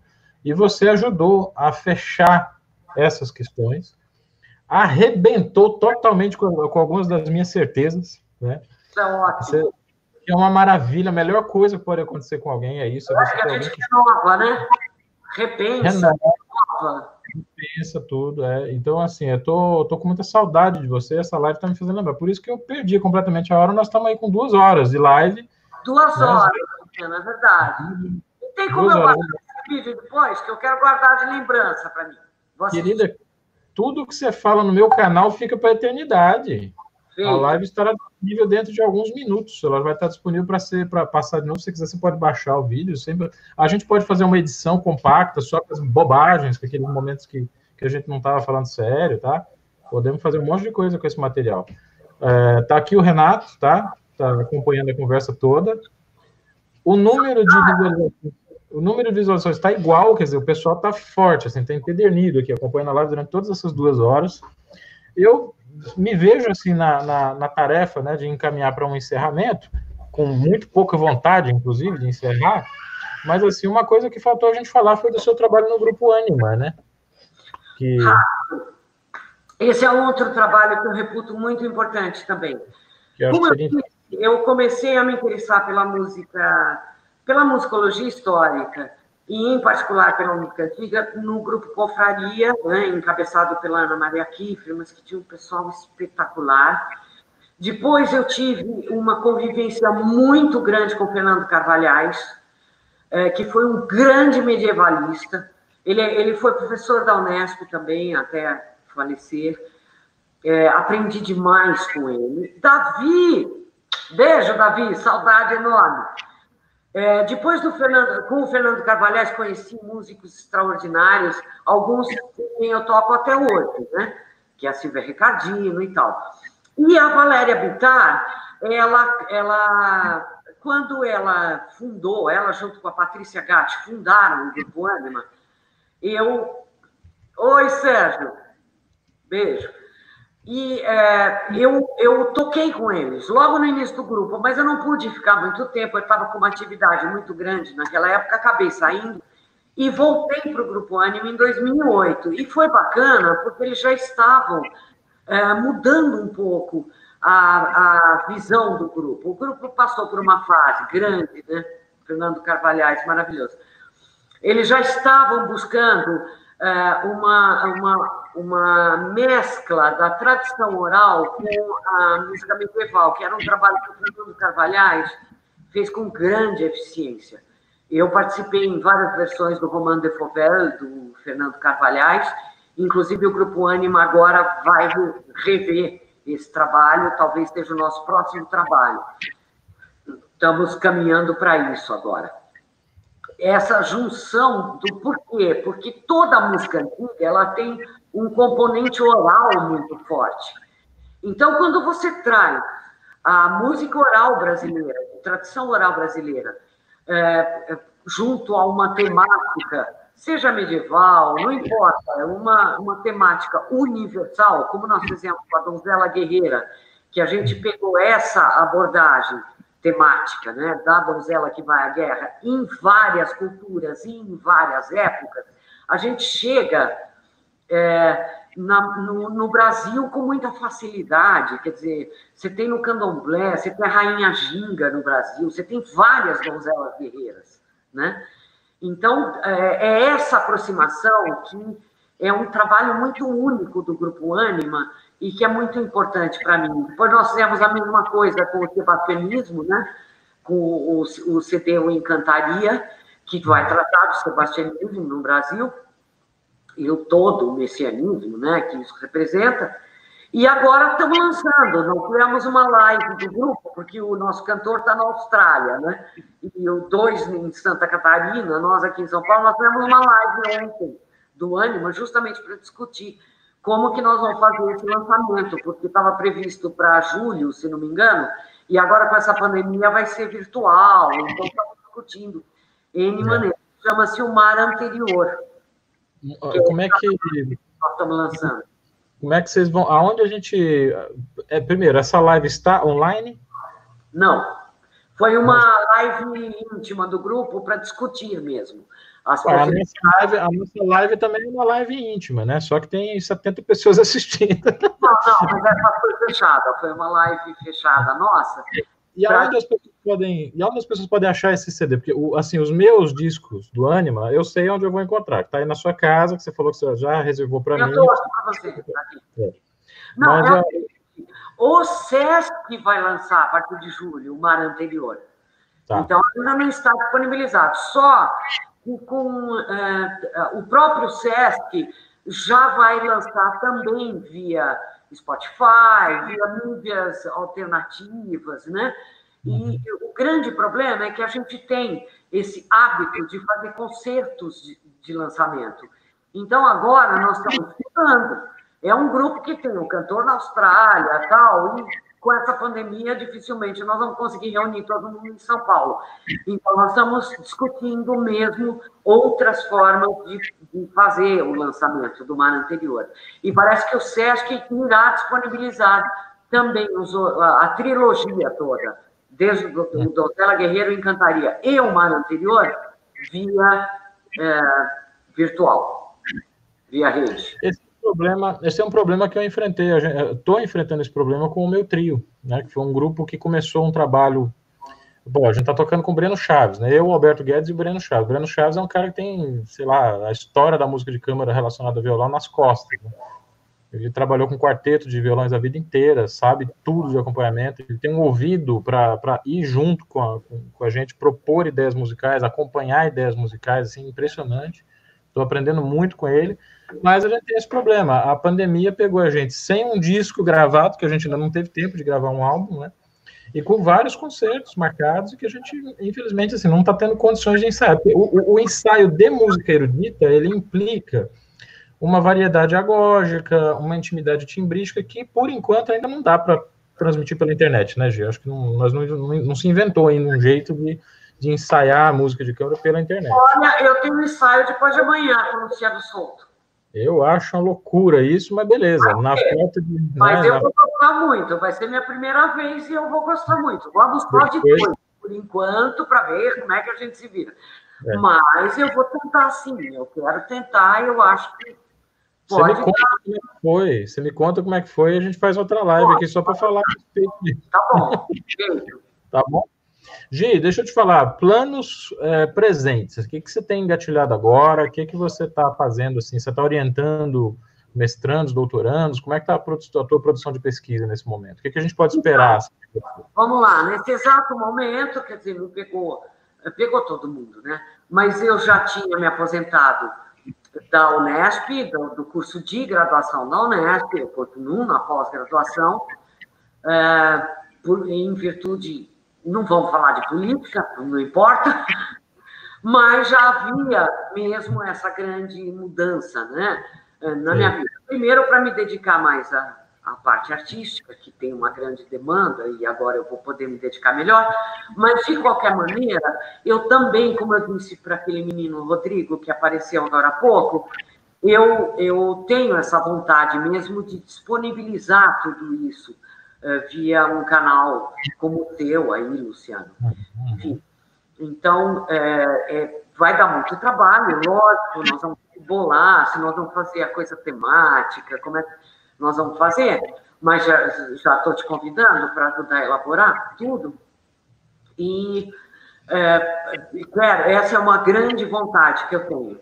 Já que eu interrompi subitamente a, a, essa, essa parte né, da carreira acadêmica, é, me dedicar um pouco e, e doar né, todo esse trabalho para multiplicar o máximo que eu conseguir através desses canais. Isso é uma coisa. A segunda coisa, que como eu continuo na pós-graduação, eu estou em enorme atividade, na verdade. Eu já fiz duas bancas, a do PJ, de qualificação agora, é, fiz já de doutorado, que eu era professora convidada, tem uma outra agora, que uma não na semana que vem, na outra, da UFP, eu também sou professora convidada, então eu estou com uma enorme atividade acadêmica, estou lendo, estudando muito. Uhum. Essa quarentena, na verdade, está sendo bom por isso, porque me faz focar mais, né? É. é e não as leituras que eu fazia antes de virar à noite lendo uma tese, né? É. É, eu tô, eu tô mais ou menos na mesma situação. Aconteceu esse último mês, a minha esposa foi convidada para fazer uma banca de qualificação de doutorado. E quem estava junto nessa qualificação era a Mônica de Luca, né? Sim. Era um trabalho sobre estética, sobre acho que sobre Beethoven, uma coisa assim. E na banca, que foi online, naturalmente, né? Eles conversaram sobre aquele filme da BBC sobre a estreia da terceira sinfonia do Beethoven, né? O filme chama-se Heróica né, que é uma dramatização cinematográfica da estreia da Terceira Sinfonia. Um filme muito bom, assim, muito bem feito, muito bem narrado, sabe, uma, uma narrativa visual assim, muito interessante. E a, e a Mônica, ela falou uma coisa engraçada. Ela falou assim: quando nós fizemos com o nosso grupo de música antiga a terceira de Beethoven, nós buscamos várias referências né, acadêmicas, estéticas, históricas, e vimos esse filme. Esse filme foi a única coisa que todo mundo da orquestra gostou. Assim, é, e, e, e, isso, e a gente está mostrando esse filme para minha filha, né, para Letícia, que tem dois anos e três meses. Ela assiste esse filme três vezes por dia. Eu não aguento mais ouvir a terceira sinfonia do Beethoven, sabe? Ah, que nem a minha mãe com o concerto de Brandenburgo em Sol Maior. Exatamente. O que acontece com vocês, sabe? É uma loucura isso. Uma coisa que então, aí eu falei, bom, vamos de útil agradável, né? Deixa eu fazer um, uma aula, então, sobre o filme. Eu fiz, foi ao ar no canal hoje, né? Hoje de manhã, eu tô, eu tô postando filme, é, vídeos aqui no canal sempre nas quartas e sábados. Eu fiz uma análise do filme, né? Para o pessoal se informar um pouco, esses personagens, personagens históricos e tal. Enfim, a gente acaba tendo que fazer um pouco isso, né, Gi? De, de se organizar em torno daquilo que é o nosso cotidiano, daquilo que é a nossa vida, né? É. Eu acho interessante, Luciana, porque eu ouço muito as pessoas reclamando, fazendo brincadeiras e memes sobre a quarentena, que não aguenta mais, que isso, aquilo. É muito interessante porque nós, músicos, a gente. Acho que durante toda a vida a gente se coloca em quarentena para poder se dedicar. Então, não me assusta essa quarentena. Bom, eu moro num lugar maravilhoso, mas eu confesso que não me assusta muito, não, porque eu tenho tanta coisa para fazer em casa, a música fazer isso com a gente. Oi, Lili! Você tá é, boa, Lili? Oi! Ela, essa daqui é um fator de agito na nossa quarentena, porque é o tempo inteiro fazendo coisas, a gente cuida da ah, educação. Está cansado com a Lelê. dela também, sabe? A gente está cuidando de um monte de coisas que estão relacionadas com ela, né? A creche está suspensa, graças a Deus, então nós ficamos com ela o tempo todo. O ruim é, é o motivo, né, Gia? Que, assim, o, que é, o que é mais complicado nessa pandemia, né, que a gente poderia estar tá passando por uma quarentena um pouco mais tranquila se as nossas autoridades tivessem levado o isolamento mais a sério mais cedo. Né? A gente teve... Não é só isso, é permitir o carnaval de rua, o carnaval mesmo, foi, foi uma irresponsabilidade gigantesca, porque já se sabia o que ia acontecer. É. Eles já tinham eles já tinham dados suficientes para tomar outras atitudes. O SUS, né, Gi? O SUS ele poderia ser outra coisa, né? Se tivesse um investimento em saúde pública. Eu estava falando desse Mandetta, um herói. Bom, não queria falar em política, né? Mas como que pode um cara ser herói depois que ele sucateou o próprio SUS, tirou verba do SUS, e agora fica uma de herói na pandemia? Qual é? Não, a, a, a Unesco sofrendo cão há anos, não é de agora. Está sofrendo um horror de sucateamento. Olha, desculpa ficar falando que esses políticos são heróis, meu pai. Deus me ajude. É, é, não, a gente está tá numa situação. E outra, eu acho importante a gente lembrar isso das pessoas, porque parece que, por contraste, os, os fascínoras de ontem agora parecem santos, né? Mas a gente tem que se lembrar que eles foram fascínoras, foram eles que conseguiram. Luciano, quando você grava a terceira sinfonia com os frangos de plástico também. É, com os frangos de borracha, é, pois é, daqui a pouco eu vou gravar a terceira sinfonia com os frangos de borracha. Ela é, tem os patinhos de borracha. Eu quero assistir, tá, Matheus? Olha, o... tinha uma coisa que eu queria te falar a respeito ah. disso. Não tem a ver com a política, mas tem a ver com a política também. Que assim, como é que está a Unesp na, na pandemia? Ela tomou medidas de precaução, de contenção? Vão cancelar o semestre? Substituir online? Como que foi a, a política da Unesp de enfrentamento desse período? Bom, eu acompanho via é, grupo de professores e tal. Suspenderam o calendário é, realmente está suspensa. A Unesp, nesse, nesse aspecto, ela atendeu a necessidade, né? Como tem que ser mesmo, né, Luciano? Pelo amor de Deus, se a própria universidade não entender a ciência, aí, tá aí, aí não tem mais para que ver. É, então, sim, suspenderam o calendário. Parece que há, assim, discussões fortes sobre é, tentar algumas ferramentas virtuais para não, não prejudicar aqueles, por exemplo, aqueles alunos que se formam esse ano. Tem várias discussões acontecendo, mas eu não creio uh, que a Unesp vai ser irresponsável. É, vão procurar manter esse isolamento. A coisa será feita de uma maneira responsável, eu tenho certeza. É, com você eu posso falar isso, que eu acho que você vai entender melhor do que eu até o que eu vou dizer, né? Mas assim, uma das coisas que a quarentena está nos ensinando é que a gente não precisa de tanto, né? Não precisa de tanto dinheiro, tanta atividade econômica, tanta correria, tanta semestre apertado, e os alunos têm que fazer as, têm que fazer todas as aulas, têm que fazer todas as disciplinas, porque tem que se formar em quatro anos, porque tem que ter internacionalização, tudo isso é muito importante, essa caudalosidade do conhecimento, tudo isso é muito sério, né? A gente tem que trabalhar duro mesmo, tem que produzir, mas isso pode surgir também como um discurso, né? Como um discurso de, de escravidão, né? Como assim um professor... Quando você tenta regular uh, determinadas atividades por quantidade, isso gera automaticamente um estresse. Não sei se você entende o que eu estou falando. Totalmente. Olha, tem que publicar não sei quantos artigos, participar de não sei quantos congressos, fazer não sei lá. Ora, se as pessoas. Para. Ué, entrou o Van Gogh Ah, o Van Gogh. É. Aplaudindo você. É, deixassem.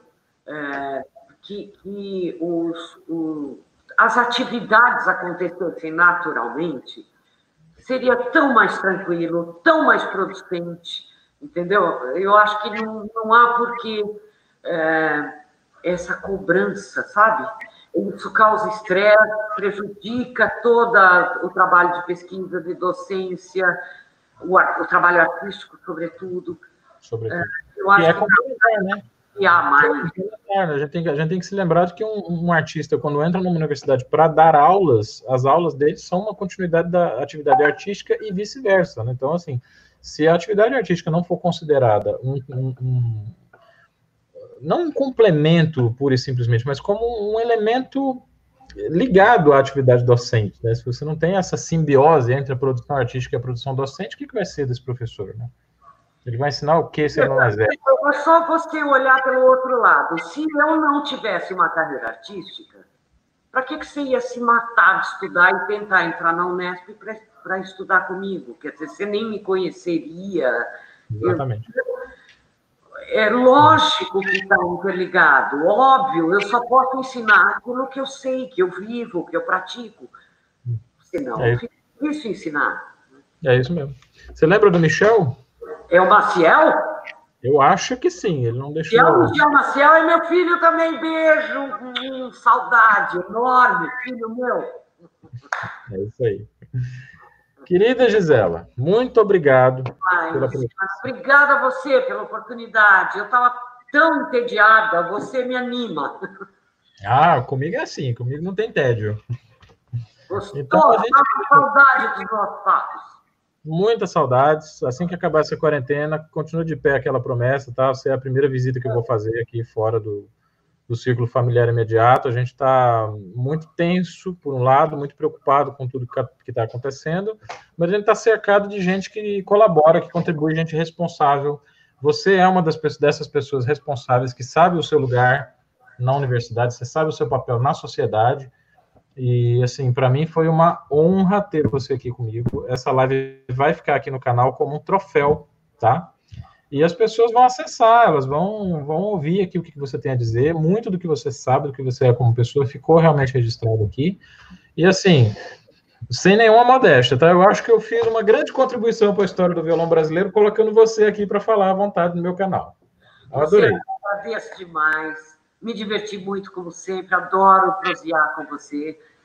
É, foi muito gostoso, né? Apesar de eu não ter visto todas essas pessoas que entraram aí, mas foi gostoso saber, saber que estão bem, né? Porque dá medo com essa pandemia. A gente não sabe quem não está bem, né?